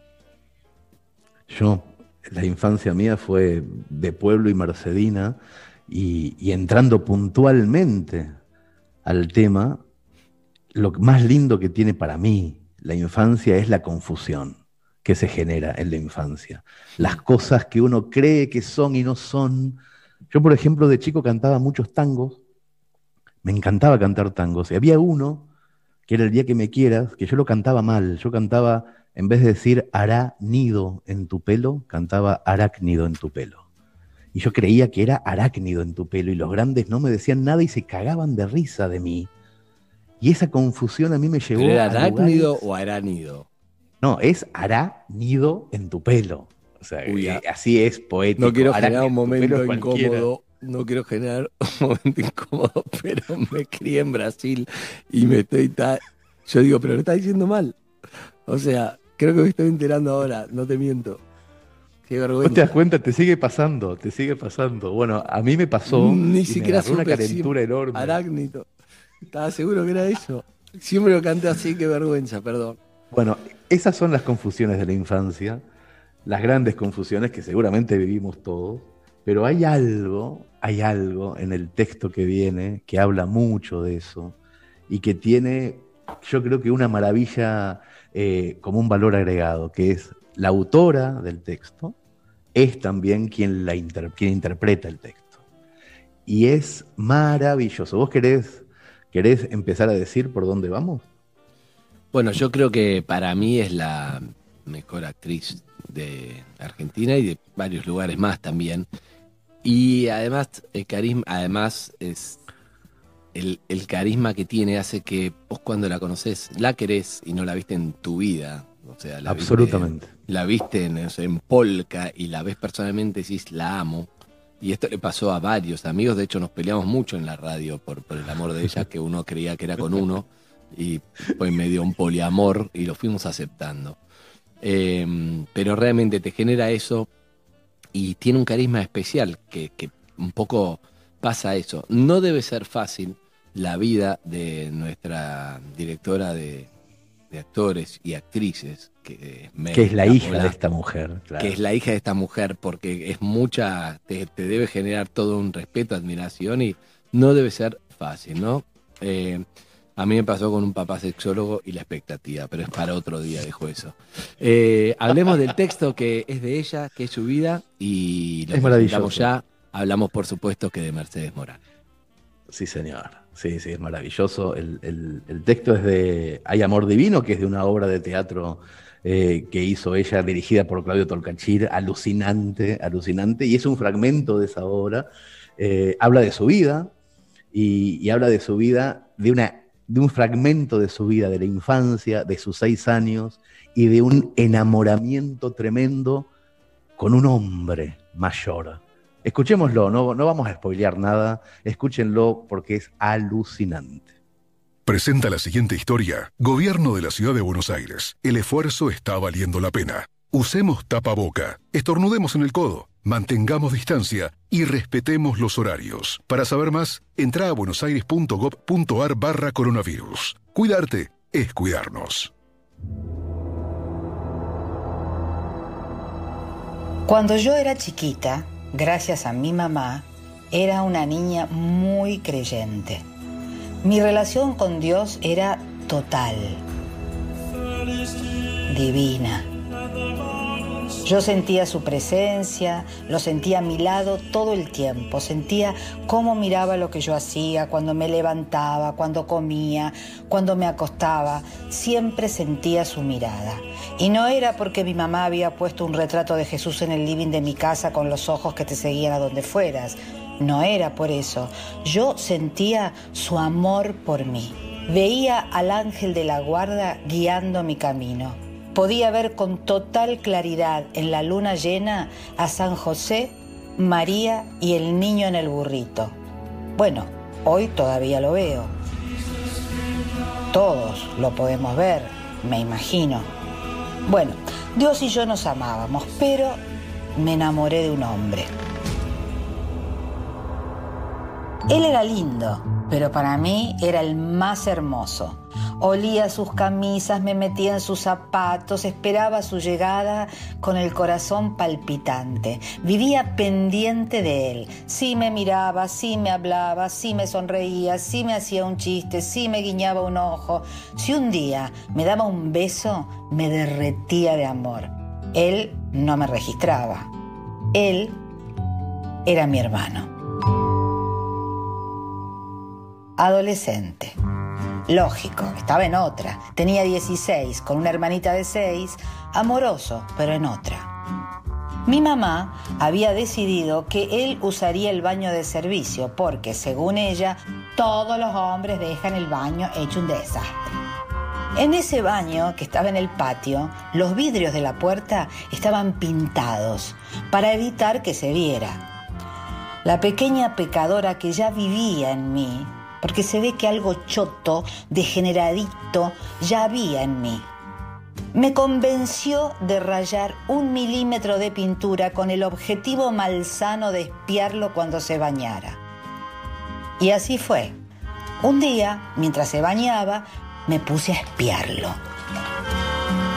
Y se lo vi, se lo vi, colgando en su entrepierna, rodeado de vapor, balanceándose mientras él disfrutaba de una ducha, lo vi. Ahí estaba, así era el famoso y tan mentado Pito. Encandilada por tanta belleza, absorta ante la revelación del gran misterio, estaba yo pegada a la puerta, casi atravesando el vidrio, cuando él me ve. Su mirada viaja directamente hacia mi ojo pegado a la puerta y con un gesto juguetón pero reprobador me dice, ¿qué estás mirando, cochina? Cochina, cochina, me dijo, cochina, ay, qué vergüenza, qué culpa, qué humillación. Fui corriendo al gallinero que estaba al lado, me senté en el piso de tierra y ahí, rodeada de la caca de las gallinas, la consecuencia de semejante transgresión se me reveló. Estaba embarazada. Me convencí de que haberle mirado el pito a mi hermano me había dejado embarazada. La desesperación. Pensaba qué disgusto para mi madre, qué le voy a decir, que, que, que, que, iba a ser la tía de mi hijo, que mi hijo iba a ser mi sobrino, y, y, mi mamá, mi suegra, y yo, mi propia cuñada. Le rezaba a Dios pidiéndole que me quitara ese hijo, no sé, 15, 20, 30 Padre Nuestros, 40 Ave Marías. Bueno, imagino, no sé, yo sabía contar hasta 30 nada más, pero llorando le rogaba, Diosito, por favor, sacame este hijo, te prometo que no voy a mirar más hombres desnudos y no voy a tener malos pensamientos, por favor. El amor a Dios me hacía llorar. Para convencerlo me flagelaba pegándome en la cara. Me golpeaba la cabeza contra la pared, literal. Yo sentía que había ofendido a Dios. Mi mamá me lo había dicho hasta el cansancio, que a Dios no le gustaba que las chicas miráramos hombres desnudos ni que durmiéramos desnudas. Un día me encontró durmiendo en bombachita y me dijo, no, mi amor, no, mira que Diosito te está mirando y no le gusta. Mira que si dormís desnuda, el diablo a la noche te rasguñe la espalda. ¡Ah! ¡Qué mierda! Hasta el día de hoy duermo siempre en pijama. Si no me pongo una remerita no me quedo tranquila. Pero en ese momento me di cuenta de lo peligroso que era mirar hombres desnudos. Y pensaba que Dios estaría enojadísimo conmigo y que no me iba a dejar entrar a su casa. A mí me encantaba ir a la iglesia. Además me estaba preparando para tomar la primera comunión. Estaba tan ilusionada. Soñaba con el vestido de novia con el que me casaría con Dios. Digo, con el que tomaría la primera comunión. Bueno, me iban a meter en la boca a Dios, más casamiento que eso. Y mi vestido iba a ser como el de Sisi. Sí, sí, sí. Sí, sí, sí, sí, sí, emperatriz. Porque hacía poco tiempo había ido al cine por primera vez, donde daban Sisi emperatriz con Romy Schneider. ¡Ah! Yo había alucinado. Bueno, cuando llegó el día, mi madre apareció con el traje. Vení, mi amor, a ver tu traje, vení, vení, dale. Yo voy a la pieza corriendo y veo que mi mamá despliega una bata blanca y una capa rosa con el borde dorado. ¿Qué es eso? le digo. El traje de Santa Lucía. Mi amor, yo hice una promesa a la Virgen por los ojos de tu hermana. Cuando la operaron prometí que si salía bien, vos pagarías tomando la comunión con su traje. ¿Por qué yo? Si la que era mi hermana, que se lo ponga ella. Son sus ojos, no los míos, mamá. Pero enseguida me di cuenta que ese era el castigo que me estaba poniendo Dios por mirarle el pito a mi hermano. Así que dejé de lado la desilusión y allá fui. A la larga fila de nenas con sus vestidos blancos, yo como una mosca rosa y dorada. Pensé, Dios me vuelve a elegir, me está dando otra oportunidad. Así que, sintiéndome más santa que Santa Lucía, me encaminé hacia el altar para recibir el cuerpo de Jesús. Y cuando el sacerdote me puso la hostia en la boca, se me pegó al paladar y yo empecé a hacer arcadas. La gente habrá pensado que el cuerpo de Dios me estaba cayendo pésimo, pero no era así. Yo estaba feliz. Dios me había perdonado.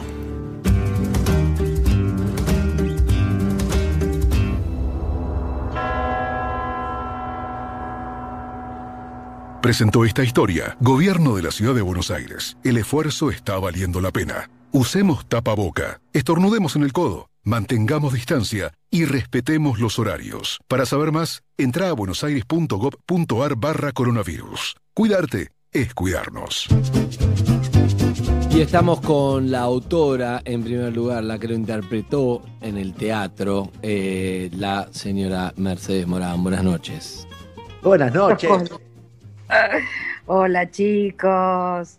Qué hermosura, qué, lindo texto, por el amor de Dios, qué hermoso texto, qué profundo que es, porque da la impresión de que fuera un, un texto tirando a comedia, frívolo, pero tiene una profundidad por atrás de lo divertido que es alucinante. Qué hermosura, qué lindo, Mercedes. Muchas gracias. Sí, sí, bueno, vos recién hablabas, ¿no? De las confusiones de la infancia, de estas cabecitas que, eh, que, se confunden tanto, esta, este cóctel de religión, sexualidad, niña pueblerina, este, enamorada de su hermano adolescente, culpa, bueno, que, que, pasado el tiempo este, podés con esa distancia mirarlo con un poco de humor, ¿no? Mercedes, te hago una pregunta. ¿Lo, escribiste para el unipersonal eh, junto con Claudio o, son textos que tenés escrito y que después empezaste a llevar arriba del escenario? No, no, lo escribí, lo escribí para, lo escribí yo. eh, tenía ganas de hacer el unipersonal, eh, busqué materiales de otros y, y de pronto me di cuenta que, que yo tenía algunas historias que había, había contado más de una vez, familiares y que mm, alguien me había dicho tendrías que escribirlas. Bueno, entonces em- empecé a, a- escribir y cuando tuve una cantidad de material suficiente se los mostré a Claudio a ver qué le parecía, le encantó y bueno, a partir de ahí con él y con Cintia Guerra empezamos a armar un poco la estructura, a descubrir de todos sus escritos cuáles eran los temas y eso nos fue como organizando un poco la estructura del, que después fue el, unipersonal. eh, que en principio me dio bastante pudor, porque yo estoy como actriz muy acostumbrada a esconderme detrás del personaje. Y acá tenía que hablar de mí, de mi familia, de mi infancia, de mi adolescencia, bueno, de- de todo este recorrido que es mi vida. Y, y me daba un poco de pudor. Pero fue muy sorpresivo, fue muy catártico para mí. Y por otro lado establecí una conexión con el público completamente nueva y muy reveladora porque, porque me conectaba así, desde, desde mí directamente, sin ningún personaje por medio. Eh, yo me imagino, me imagino, este, además algo casi terapéutico hacer eso, hablar de eso. Me imagino también, depende de quién iba a verte, qué le pasaba, no sé, el famoso hermano y todo eso, ¿no? Eh, pero me pregunto si al grabarlo ahora, primero si lo leíste todo o lo tenías estando en la cabeza, ya más o menos lo ibas leyendo, pero sabías que estaba. ¿Y cómo fue la dirección? Lo voy a preguntar hasta a nuestra directora de actores y fue jodido. Fue el único laburo que lo hizo personal, no por Zoom, pero eh, me imagino que con la confianza que hay, si te pones en, hija, a vos, eh, Mercedes Escápula, te pones en hija, buenas noches, o eh, hacemos una excepción en nuestro trabajo de producción, que es así, producciones es, es fuera del aire, pero quiero saber si te pones en hija o no, no, mamá, esto está mal, hacerlo más así, así, asá, o las dos son actrices, además, se respeta mucho como actrices, pero es una cosa medio, medio especial tener que dirigir a, a tu vieja, ¿o no? Buenas noches, Andrés y Hernán. Eh, Buenas noches. Buenas No, noches. no, no, no, no me pongo en hija para nada. No, y aparte no es la, no es la primera vez, muchas de las veces que, que cualquiera de las dos nos pedimos que nos vayamos a ver algo, algo y, y- y nos pedimos como una dirección extra por alguna razón, nos olvidamos. Actriz, madre actriz, chao. Actriz, actriz, actriz que, que- que me gusta lo que me dice, que la escucho y lo hago y, la, y, le presto atención y su mirada es importante. Y acá también, pues no sé, habrá que preguntarle a ella, pero, pero no, acá era no, esto no lo digas, no digas Mercedes, eh, corté el texto, este, no, no, muy, muy buena alumna. Eh, hiciste y- cortes, hiciste cortes que, que tu madre te aprobó, digamos. Sí, sí, recontra. Ahora le quiero, eh, le quiero preguntar a, Mercedes Madre, a Mercedes Madre ahora. Em, bueno, la verdad que en esto habla de tu vida y no sé, me imagino, no, no hablé, te mandé un mensaje o a través de mail, estás viviendo un momento súper eh, sensible y emotivo, ¿no? En, en lo personal, eh, más los textos que acabamos de leer, más el momento, imagino un cóctel, una noche medio, medio especial para vos. Sí, sí, este, mm, sí, estoy en pleno duelo porque mi madre partió hace muy poquitos días en este contexto de pandemia eh, que hace que todo sea mucho más, más triste, más difícil. Eh, los textos los grabé antes de todo esto. eh, ya en ese momento, hacía mucho, hace mucho que no hago el espectáculo. Ya, ya lo, lo- lo- lo- vi desde otro lugar y hoy también, obvio, Claro, lo escucho desde claro. otro lugar. Pero, pero yo también tenía alguna expectativa de que, bueno, ¿qué me iba a pasar escuchándome a mí, eh, diciendo ese texto en, en este momento? Pero la verdad que eh, siempre son salvadores. Este, me, viste que cuando uno está así duelando, está como haciendo esa, esa mixtura entre ver con qué te quedás, como, como tratando de meter aquella persona que perdiste adentro tuyo, que es donde va, donde va a vivir a partir de ahora, ¿no?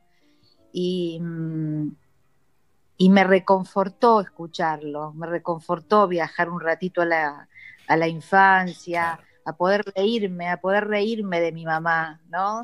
A poder reírme de su, de su religiosidad este, tan exhaustiva y terminante. Así que les agradezco mucho porque no me puso más triste, al contrario, me, me, reconfortó. Así que... ¿Qué dijo tu mamá cuando, Yo le quiero preguntar, Hernán, perdón, ¿qué dijo tu mamá cuando te vio el show por primera vez? No, mi mamá ya no lo vio al show porque mi mamá ya hacía muchos años que estaba internada, que no podía salir, que, que no estaba en condiciones, su cabeza empezaba a divagar, así que no, no lo pudo ver. Pero bueno, pero como decías antes, lo vio mi, viejo, mi viejo ya había muerto y, y, nada, yo se lo dedicaba a él todas las noches, ¿no? Eh, era como mi, mi guía. Eh, y, pero sí, lo vio mi hermana, lo vieron mis hijas. este, sí, sí. Era muy, era muy gracioso lo que pasaba realmente. Eh, de todas maneras estaba, a pesar de que lo tomaba con mucho humor y eh, estaba como muy inundada de amor por, por, por, todos ellos. Así que lo que recibían, más allá de la, de la pobre imitación que hacía de cada uno de ellos, era, mm. era eso, ¿no? El amor, el amor. Yo decía que hay una cosa que tiene que ver también con el duelo y con, y con escribir sobre los que se fueron y que otros recuperen esa memoria. Eh, a mí al menos me pasa muchísimo con mi viejo, que tengo muchos cuentos que tienen que ver con él, eh, que muchas veces recupero en el espectador, en el otro, que me habla de esa persona como si lo hubiera conocido también un poco, y ahí vuelve a vivir un poco todo eso, vuelve a vivir, es increíble cómo no solamente sana contarlo, sino que la devolución de lo que uno cuenta también hace que viva más el que se fue. Y eso eh, a, mí me parece alucinante, me parece casi mágico. y me parece que hace muy poquito que se fue tu mamá, justo escuchamos un texto en donde vos haces su voz incluso, haces su entonación, y que mucha gente esté escuchando esa entonación hace que esté despierta en muchos lugares también. Muchas gracias. Un beso grande. Te quiero mucho, sí. Yo también, Mercedes, mucho. Me acuerdo, fui a verte en el show, comentamos. Eh, espectacular. Y lo bueno es que te quede ese show siempre porque es atemporal, o sea, es tu vida donde vayas, lo puedes hacer cuando quieras, lo sacás del cajón y ping, lo pones en cualquier teatro, así que ya te queda. Increíble, fue, fue, fue para, para, sorpresa mía, ¿no? Cuando viajé a, a Madrid a hacerlo allá, tenía como todos los miedos porque era tan localista como Hernán, viste que hablaba de mi pueblo y de... Claro, claro. y, me preguntaba, viste, si podía, si podía ser eh, recibido bien. Y fue maravilloso esto que decías recién, de, me decían, no conocemos tu pueblo, no conocemos a tu madre, pero todos tenemos una madre, todos tenemos un padre, todos tenemos un pueblo, todos tenemos unos hermanos y, y unas experiencias del amor y del, este, y entonces eso fue muy bonito también.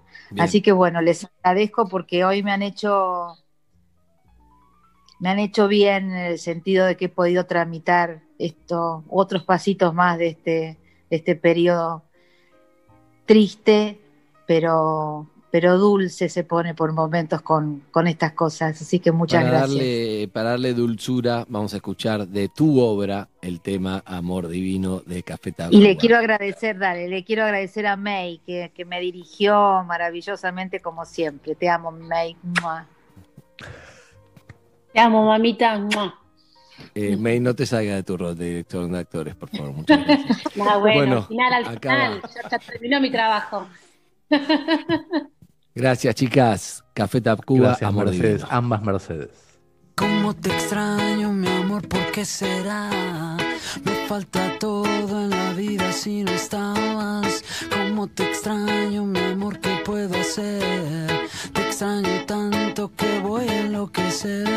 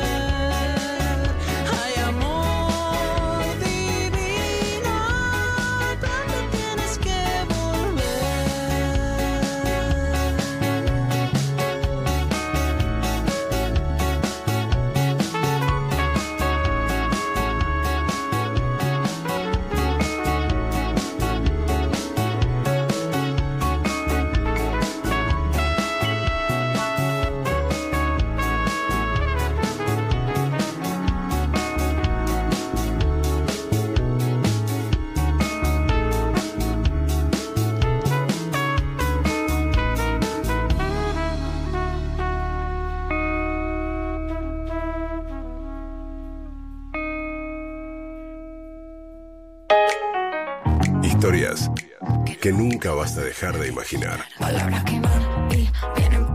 Casa Radio. Hasta la medianoche. Solo por metro. Colecciones La Nación presenta Clásicos en vinilo.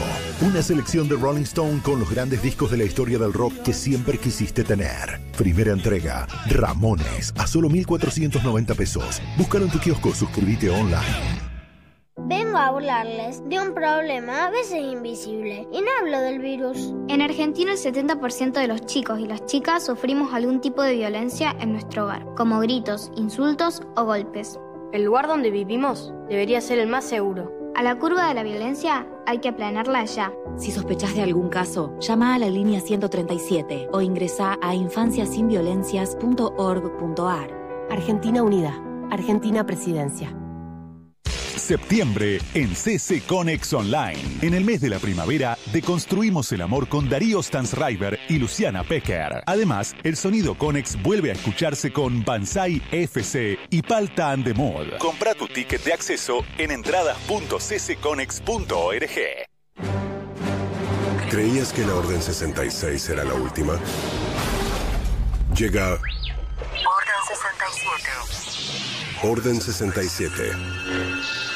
Lunes a jueves a la medianoche con Roberto Esquenone, Luca Martín Lucía Agosta. y Matías Lertora. Conoce un nuevo mundo de entretenimientos. Vive una nueva experiencia virtual Orden 67. en Radio Metro.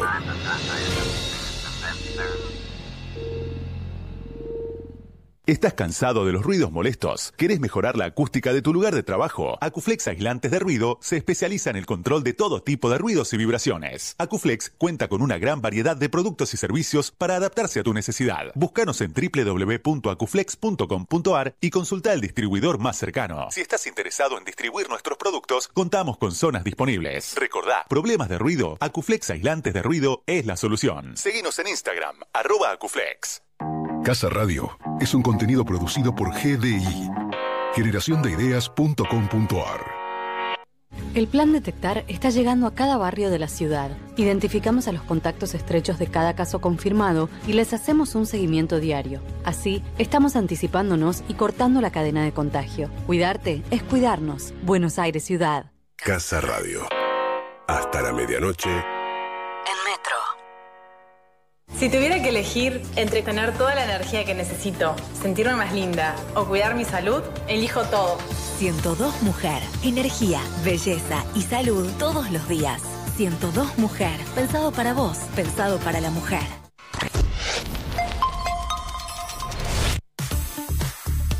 Donde estés, prende la radio. Metro 951. Sonido urbano. Metido en la cama ya a punto de dormir, lo que menos puedo hacer es dormir. Escuchando esto que es tan hermoso que es radio de noche. Desde Dolina que no escuchaba algo tan lindo de noche. Creo que es lo mejor que escuché en mucho tiempo. Gracias. Eh, la verdad que es un gran, es como cuando te dicen no puedo bajar del auto, a esta hora es lógico, pero que te digan eso es un gran piropo, Casiar, y tenemos que estar contentos. Y ya que hablamos de historias, eh, queremos contarles la historia de Notco. Eh, Notco es una startup que se creó a partir de una pregunta, why not, ¿por qué no? ¿Por qué no podemos hacer las cosas de manera distinta? Y hoy están reseteando la industria de la alimentación y haciéndola mucho más sustentable, creando productos igual de ricos pero hechos a base de plantas, usando mucha menos agua y liberando menos oxígeno en el planeta para cambiar el impacto que genera lo que comemos, sin cambiar los sabores que amamos. Nosotros ya probamos la Not Burger, Not Mayo, Not Milk y Not, eh, not Ice Cream. eh. Nosotros ya dijimos Why Not. Y vos, Not con productos igual de ricos pero hechos a base de plantas. Creamos un mundo más sustentable. Why Not. Bueno, nos metemos en otra, a ver si puede entrar todo, ¿eh? a ver si puede entrar eh, todo, Casiar. En este caso eh, es la que nos había quedado mm, la semana pasada fuera de nuestra amiga. Es un problema poner, poner la historia porque ella es muy vendedora, es muy activa en Twitter, entonces está bueno también que diga semana que viene y tenerla todas las semanas así, pero no lo vamos a hacer porque vos en este rol no sos el malo que eras. No, claro, obviamente. Y además, porque es un, texto alucinante, no solamente buscamos, buscamos contenidos en la literatura, sino también en los hilos de Twitter, en la vida real, en las redes sociales, y nos encontramos con, con un hilo de Twitter de Flora Alcorta alucinante, que yo no sé si en, en el final no vamos a encontrar también que el cuento se termina hoy, porque ya van a ver, sin spoilear, que pasan muchas cosas en este cuento, pero eh, explicarles un poquito a los oyentes, que algunos seguramente no lo saben, quién es Flora Alcorta, primero que todo, vos que sos del rubro. Bueno, Flora Alcorta es, eh, te podría decir la mano derecha es María O'Donnell, pero no la vamos a definir así porque no sería justo, pero es una No es gran guionista, es comediante, eh, no sé si no es actriz también, y bueno, yo te conozco su faceta radial con María, que la, la verdad que le, le suma un montón, es una gran persona, es muy divertida, muy inteligente, y la verdad que lo que cuenta creo que es muy cierto, lo contó en Twitter, lo lindo del hilo de Twitter es eso, y es espectacular, y quisimos buscar a alguien que no que se parezca a Flora, porque generacionalmente no lo es, pero que lo pueda hacer divertido y creo que Maite Lanata eh, está muy bien en eso. Es una gran actriz con presente y futuro eh, La rompió en este importantísimo. La Totalmente, rompió en bueno. este cuento. Parece, además, ya lo van a ver, pero da toda la impresión de que es un texto que lo puede hacer porque está involucrada en el texto, aunque me contaron, esto vos sabés más de, los detalles de producción, que le costó un poco hacerlo al, al- cuento. Le costó porque la mamá de Maite, que además es un manager y es un personaje igual que ella, parece que entraba a su cuarto, vive con la madre, claro, entraba a su cuarto, interrumpió varias veces mientras, mientras lo grababa, entonces casi que es parte de, casi que es parte de la historia también. Un beso a las dos, a Maite y a la mamá, su manager. Me, me costó mucho eh, cuando hablé, tuve que hablar con la madre, es una gran eh, negociadora, manager y, y nada, muy, muy divertida. Bueno, acá está entonces este, este texto que no era, era un hilo de Twitter, se transformó en texto y quedó, quedó realmente muy bueno. Vamos ahí. Voy a contar algo que fue bastante fuerte en mi vida. Sucedió hace un par de meses. Cómo mi madre se enteró de mi nueva orientación sexual. Me refiero a la bisexualidad. Pongo nueva porque lo descubrí y asimilé hace poco. Seguramente lo fui siempre. Pero yo no lo sabía hasta hace muy poco tiempo. Estábamos al aire en el programa radial que hago.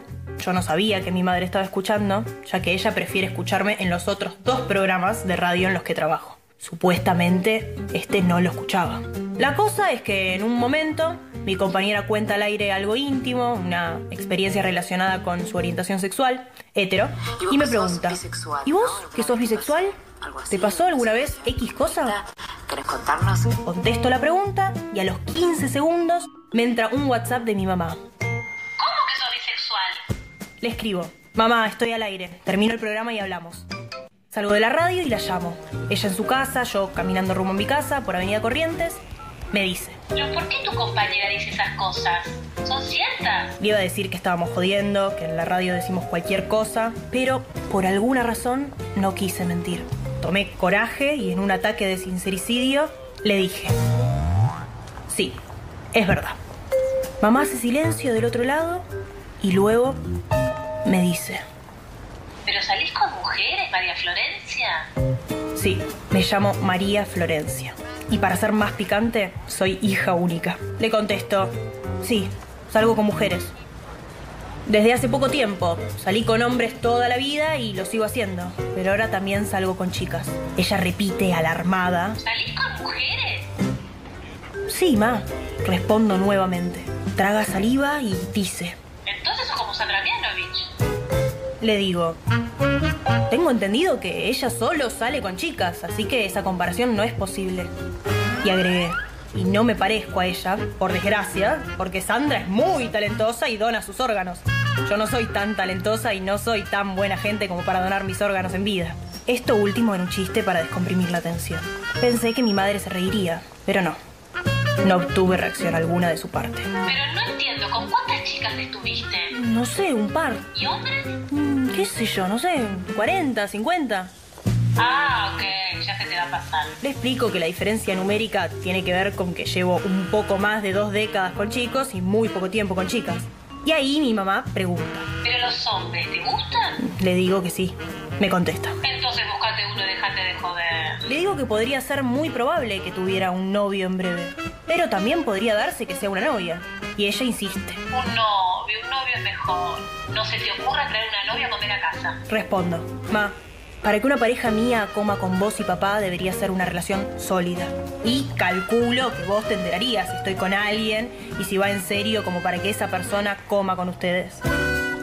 Ahí mi madre me dice, enérgica, No, si pasara eso no le digo, no te preocupes, ma, tampoco es que mi objetivo en la vida es llevarte a alguien a comer.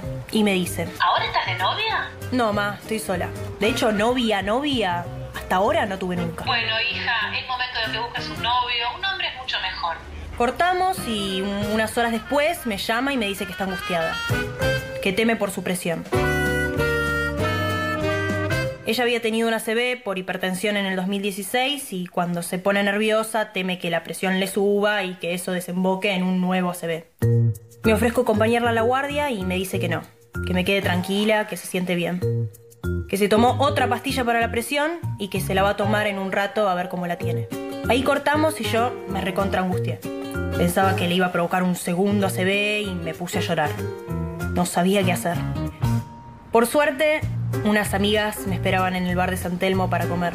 Me tomé un taxi lagrimeando y me junté con las chicas, que ya estaban al tanto de todo y me hicieron el aguante mientras comíamos una picada y tomábamos camparis. En un momento, borracha y muy acongojada, fui al baño y desde ahí le mandé un WhatsApp a mi madre, en el que me lamentaba por no ser perfecta. Le puse que la cosa era así, que me disculpara, sí. Me disculpé, un horror. Pero que yo no podía hacer todo lo que ella y mi papá habían soñado. Hasta le dije, y bueno, habré salido un poco fallada. Sí, sin un espanto, pero bueno, lo puse así. Ahí mi mamá captó mi angustia y me llamó. La atendí con la voz quebrada. Me dijo que no diga eso, que soy la mejor hija del mundo, que me ama y se explayó en un mensaje amoroso y edulcorado. Me hizo bien el llamado. Fue mágico. Se me pasó la angustia por completo. Eso sí, me dijo. Ya fue este tema, ¿eh? No hablemos más. Y yo le dije, ok, así quedaron las cosas. Después de ese episodio, durante unos 10 días, comenzó a llamarme cada rato preguntándome cómo me sentía. Estaba culposa por haber reaccionado así y se daba cuenta de que yo me había puesto muy mal. Me invitaba a comer todos los días y hasta me compró unas botas de regalo. Así estuve un par de semanas muy pendiente y con mucha culpa. En esos días también me dejaba audios muy lindos, expresando lo orgullosa que estaba de mí, de lo buena persona que soy, que me amaba y que siempre iba a estar a mi lado.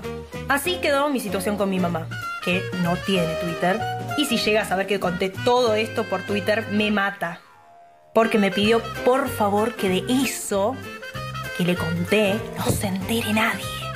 Bueno, lo de que no se entere nadie no me estaría saliendo. Andy Kuznetsov, Hernán Casiari y gran elenco. Casa Radio. Hasta la medianoche, solo por metro.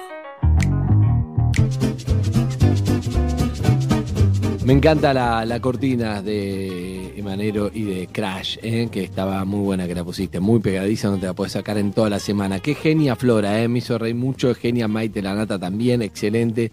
Y hasta May aparece de, de fondo, May Escapola, eh, como Sí, sí. la madre de Flora de Corta, pero la verdad que eh, lo interpretó bien. Era difícil ¿eh? hacer como un hilo de Twitter, un texto, y salió...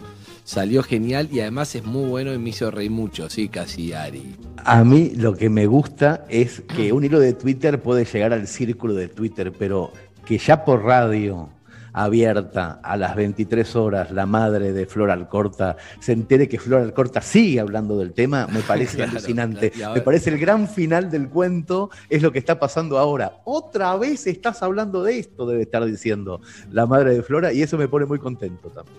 Bueno, si Flora lo transforma en un nuevo hilo de Twitter que la madre escuchó cuando ella habló del metamensaje, bueno, otra vez, lo tendremos que grabar de vuelta, exactamente. Eh, yo te digo, eh, tenemos un tema obvio, siempre nos gustaba, una de las cosas que hablamos en preproducción, dijimos el tema obvio. Eh, para mí el gran chiste del hilo de Twitter tiene que ver con, creía que era Sandra Mianovich, pero Sandra es mucho Muy mejor bueno. persona. Dona órganos. Dona órganos. bueno. Así Muy que dedicado a Sandra, que la, la queremos a Sandra, una genia, a. Flora, y para complicar un poco más a la madre, si está escuchando, va un poquito de este tema obvio del día de la fecha.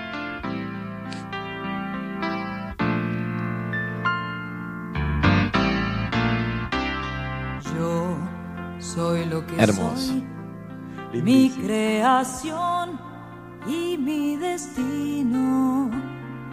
Quiero que me des tu aprobación o tu olvido.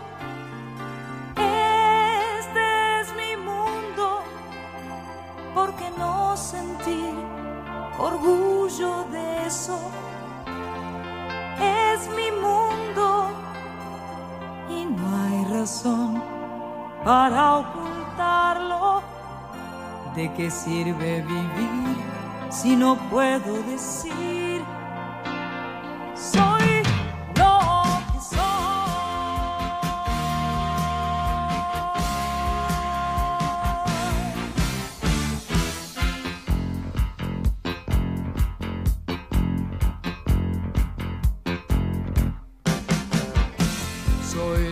soy, no quiero piedad, no busco aplausos. Toco mi propio tambor, dicen que está mal, yo creo que es hermoso. ¿Por qué tengo que amar según los otros dicen? Trata de entender las cosas de mi mundo. La vergüenza real es no poder gritar.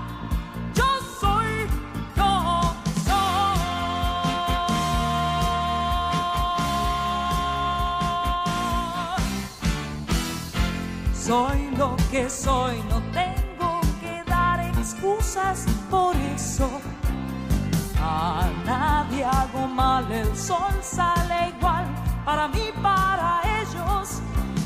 Tenemos una sola vida sin retorno, ¿por qué no vivir como de verdad somos?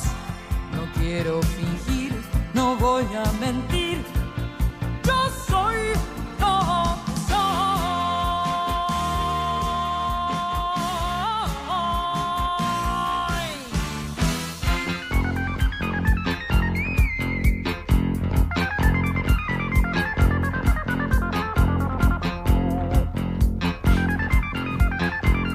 Y acá estamos entonces con este tema que es espectacular, que no es de Sandra, pero que lo popularizó Sandra, ¿no? Obviamente hace muchos, muchos años y muy revolucionario en su momento. Ahora ya casi que, casi que es ingenuo, nadie se va a sorprender de nada y podemos ponerle humor, pero en su momento fue importante, ¿no? Este, esta- Muy esta importante. canción, digamos. Y abrió Y muchos caminos suerte. también. Y qué suerte que ya sea fácil hacer chistes y jugar con esto y que estemos en el siglo XXI es maravilloso. Se lo decimos a la mamá de Flora también, ¿no? Por supuesto. Yo estoy hablando con ella, en este momento Ah, estoy hablando con la mamá de Flora, todo el tiempo. Sabés que le, cuento a Flora que está escuchando, estuvimos a nada de decir que vayan al aire las dos, pero después dijimos, no, dejémoslo como algo para, para hilo de Twitter, pero puede volver a pasar, no sabemos, puede, puede ser aún. Eh, Una de las cosas que más me están Sí. gustando, de lo, de lo que más me está gustando de este programa, es cómo de qué manera actores, eh, directores de teatro también escriben. Y en el último texto tenemos una autora que es actriz y es directora y es dramaturga. eh, se llama Anaí Ribeiro. Va, va a ser el cierre con un texto que interpreta increíblemente Jorgelina Arusi. Pero esto es lo que me gusta. Es otra vez estamos hablando de gente que se sube al escenario, pero que también escribe. Eh, Anaí Ribeiro es una de las flamantes ganadoras del concurso que organizó el Teatro Nacional Cervantes. Mandaron 1.548 piezas y, y fue seleccionada entre 20 una de Anaí Ribeiro, una excelente actriz, pero también una gran escritora. Y Jorgelina, bueno, ya sabemos, ya sabemos. Sí, Jorgelina Lucy es, bueno, este, este, es una mm, muy mala entrevistada, muy mala entrevistada y una eh, impresionante actriz. Todo lo que te digo es cierto y ella lo sabe. Eh, a pesar de todo el esfuerzo que hace cuando va a un programa para, para, aparte de su laburo, tiene que ir como entrevistada, le cuesta, no sabes lo que le cuesta. Eh, te cagas de risa, pero la ves sufrir y actuando es impresionante, ya la conocemos. Una genia. Eh, Una este material acaba de salir del horno hoy, te diría, porque iba a entrar la semana que viene, la verdad. Íbamos a prepararlo para la semana que viene, pero por la razón que antes mencionamos, hicimos un cambio de último momento.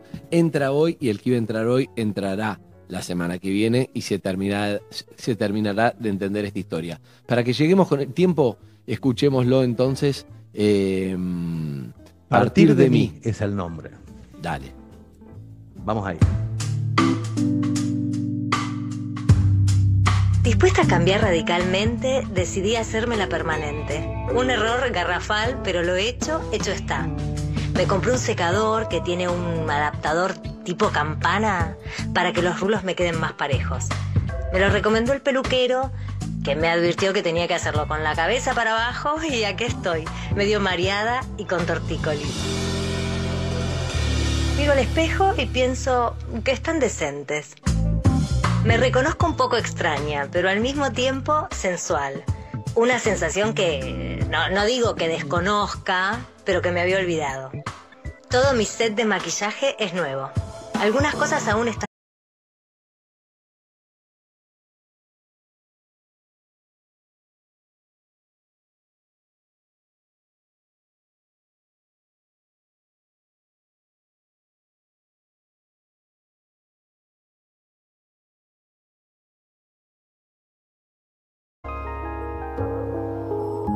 El tapojeras que me recomendó mi amiga Esther es de un color que me hace dudar, pero me lo aplico suavemente.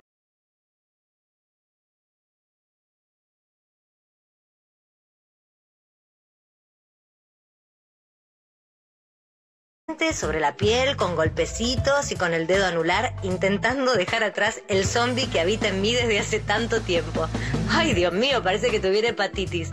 Igual me juró que, iba a desaparecer cuando me ponga la base y toda la piel va a quedar pareja. Sigo paso a paso las indicaciones de un tutorial en internet que me asegura el look de Jennifer López. Te juro que me siento ridícula porque nunca me voy a parecer a Jennifer López, pero nunca. Pero bueno, tengo que hacer el intento. Al menos para justificar todo lo que invertí en esta noche. Y todo lo que gasté en Pharmacity. Vuelvo a mirarme al espejo y por un instante, un segundo, siento una mano en la espalda. No es cualquier mano. La reconozco.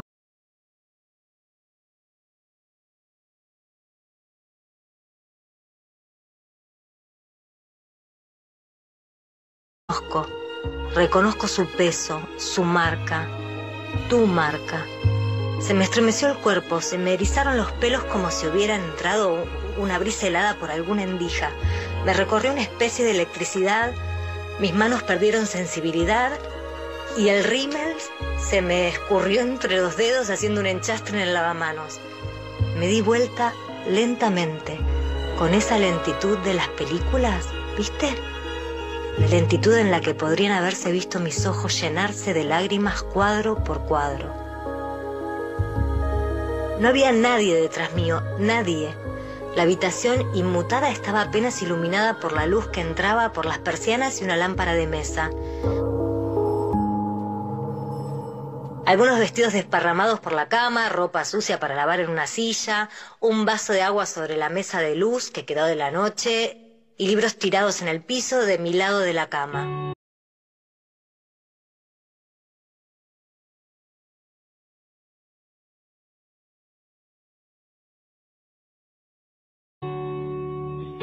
Mi lado de la cama.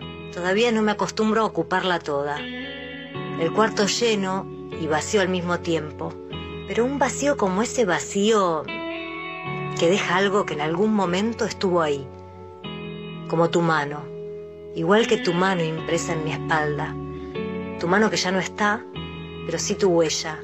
Tu huella que hoy extrañamente sentí liviana, suave, consoladora. Cual campana que salva al boxeador agobiado, sonó el celular. Mi amiga Diana me estuvo llamando toda la tarde y decidí ignorarla sistemáticamente. Porque solamente me llama cuando tiene problemas que contarme porque es su pasatiempo favorito. Pero estuve triste por demasiado tiempo como para soportar tristezas ajenas. No hoy. Al menos no en este momento. Ahora necesito terminar de taparme las ojeras. Finalmente pude lograr un look arreglado con cierta sofisticación, algo que no denota que me esforcé demasiado y que a la vez me hace ver fresca y lozana. Casual, casual, como te gustaba decir. Me sorprende, de verdad siento que hice un buen trabajo. Nadie podría adivinar el tiempo de encierro y soledad. Busco el espejo de cuerpo entero y me echo una última mirada La imagen que me devuelve me recuerda a mí misma antes del accidente. Parezco esa otra. Tengo un aire aquella que cada tanto disfrutaba alguna que otra banalidad. Sonrío con cierta melancolía, chiquito, tenue, casi una mueca. No seré J-Lo, pero sonrío, que no es poco. Vibra el celular, lo puse en vibrador porque me sacan los sonidos predeterminados. El mensaje de WhatsApp dice, estoy en 5. En cinco minutos llego. Me sonrojo. Me parece ridículo sonrojarme a esta edad, pero me sonrojo. Y me causa gracia y hasta un poquito de vergüenza. Lo admito. Me siento como un adolescente. Me da pudor volver a coquetear con un hombre después de tanto tiempo. Después de la pérdida. Camino con los tacos por el living, son nuevos y no tuve tiempo de ablandarlos. Por mí me hubiera puesto unas botas cómodas, chatas. Pero el vestido que compré amerita unos zapatos un poco más femeninos. Perdí todo lo femenino que me quedaba con las muletas. No, tranquilo, mis piernas están bien, no me duelen, lo soportan, lo mismo que la cadera, estoy bien. Las cicatrices casi no se notan, pienso para mis adentros. Yo las veo, las voy a ver siempre, pero quizá pasen desapercibidas en una primera cita. Ya va a haber tiempo para hablar de ellas, para mostrarlas, para dejar que alguien las toque. Suena el portero. Me parece un buen detalle que haya bajado del auto para tocar el timbre. Atiendo, soy yo, me dice. Sí, soy yo. Su voz disipa mis dudas. Es dulce y varonil. Tiene una seguridad que me abruma y me confunde. Y eso me gusta. Sabe lo que quiere y me quiere a mí. No disimula, no anda con vueltas. Confieso que sentirme deseada es aterrador. Pero volver a sentirme sensual me vuelve inmensa. Me vuelvo me vuelvo a poner colorada. ¡Qué boluda! Lo dicho, un adolescente, aunque haya dejado de serlo hace tanto tiempo. Aunque aquella adolescencia también se haya ido con vos y todo lo que fuimos. Es extraño, la huella de tu mano en mi espalda casi ni la siento. Decidí ponerme un tapado liviano de color morado que me realza la piel. Me lo compré hace mucho a sabiendas que nunca lo iba a usar. Soy monocromática como Diane Keaton. Pero en ese momento estaba de vacaciones y viste cómo son las vacaciones. Uno compra cosas que jamás va a usar y lo sabe, pero se las compra igual. Como si la prenda fuera a eternizar ese momento. Me acomodo el pelo para un costado y como toque final, rocío spray para mantener la forma. Agarro la cartera, las llaves y salgo al pasillo. Llamo al ascensor, abro las puertas plegadizas y subo. Aprieto el botón.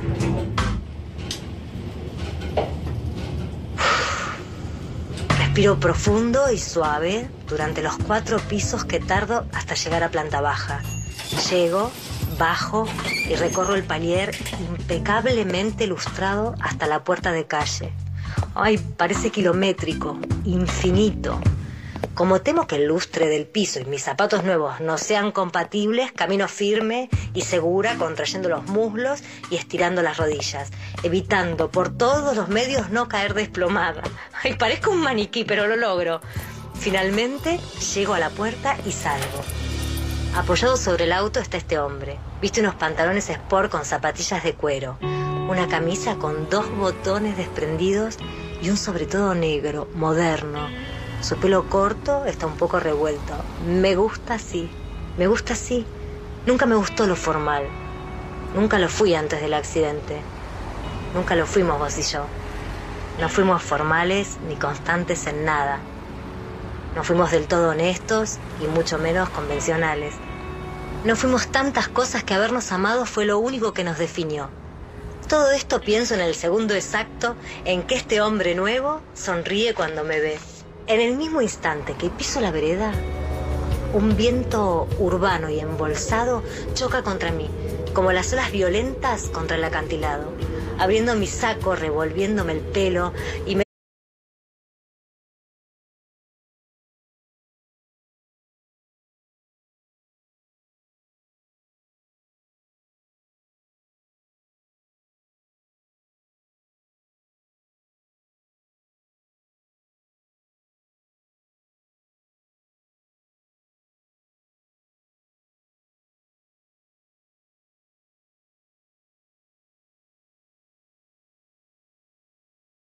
Pancho. Abrí los brazos y dejé de luchar.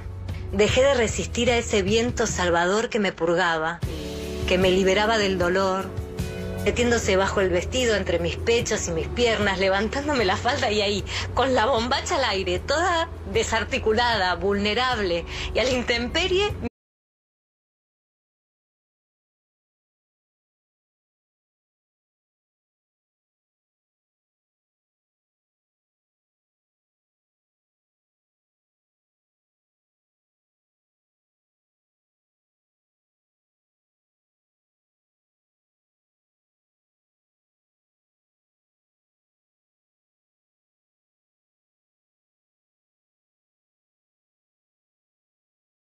Del pesar, de los recuerdos, de vos.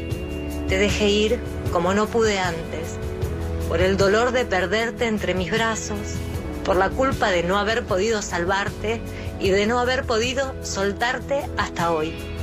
Pude sentirte partir de mí. Saliste como quien desata un nudo y se libera, con dolor y dulzura, como un alumbramiento. Partiste de mí y me dejaste con la permanente deshecha y los ojos brillantes, revueltas, desarticulados